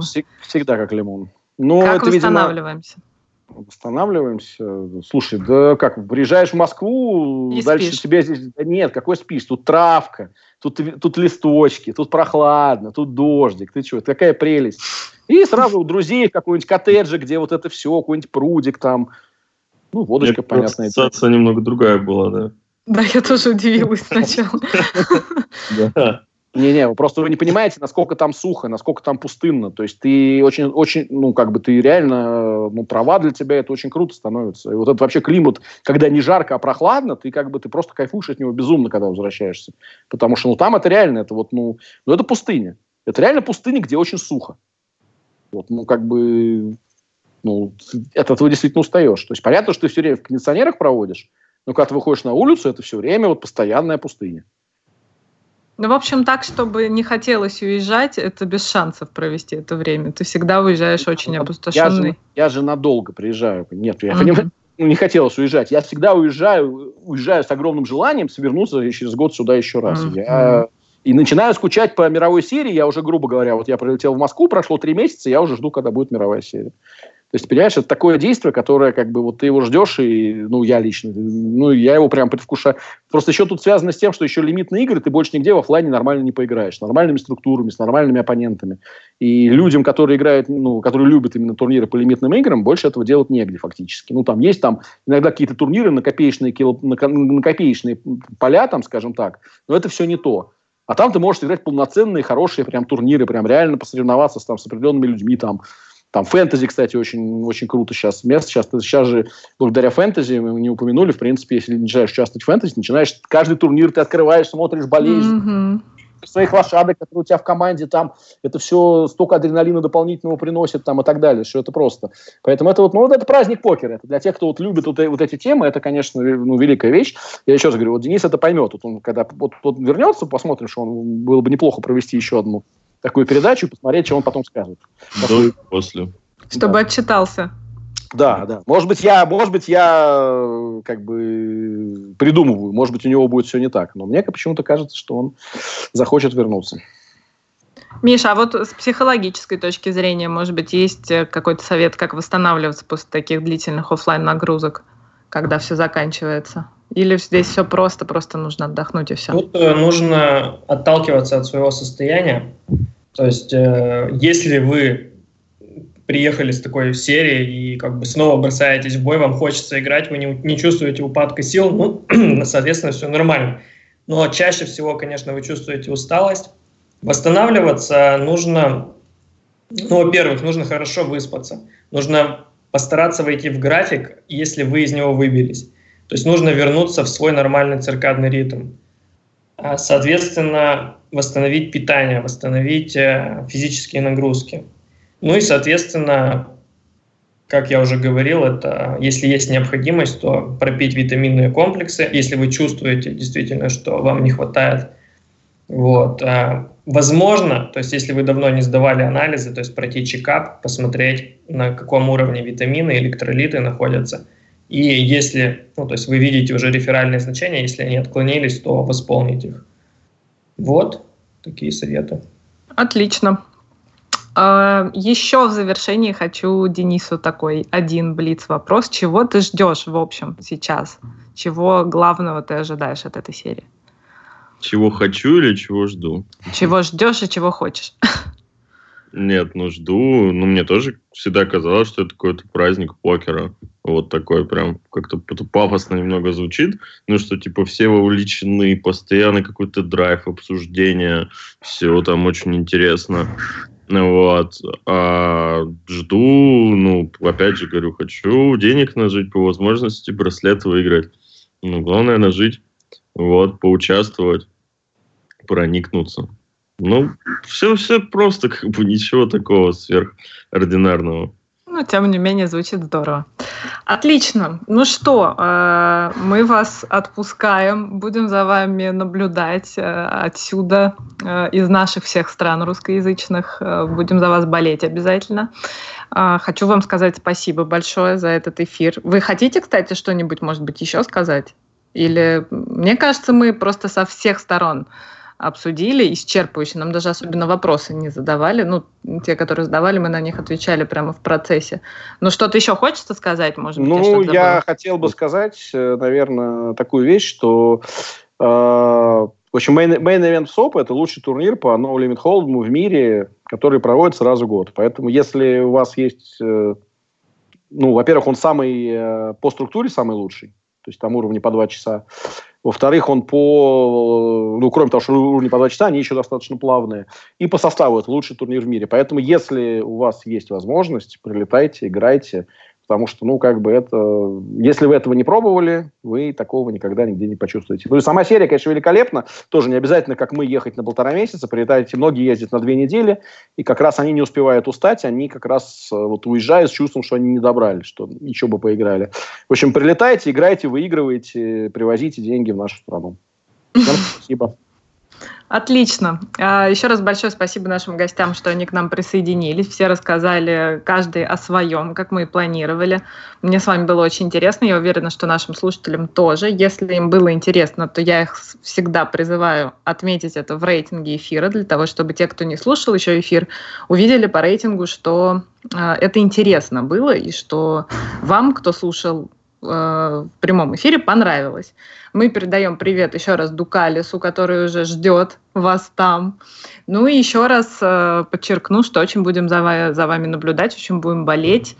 И я уверена, вы сегодня много кого заразили вот, этой, э, вот этим ощущением любви э, к этому как в принципе к этой серии, так и к офлайну, в принципе, к живой игре. Надеемся, что мы чем-то были полезны в смысле офлайна, что, возможно, нам захотелось офлайн сыграть после этого эфира. И, собственно, до новых встреч. Э, спасибо всем слушателям, что с нами были все эти почти два часа. И до встречи в новых эфирах. Спасибо. Всем пока. Пока-пока. Спасибо. Пока-пока. Пока.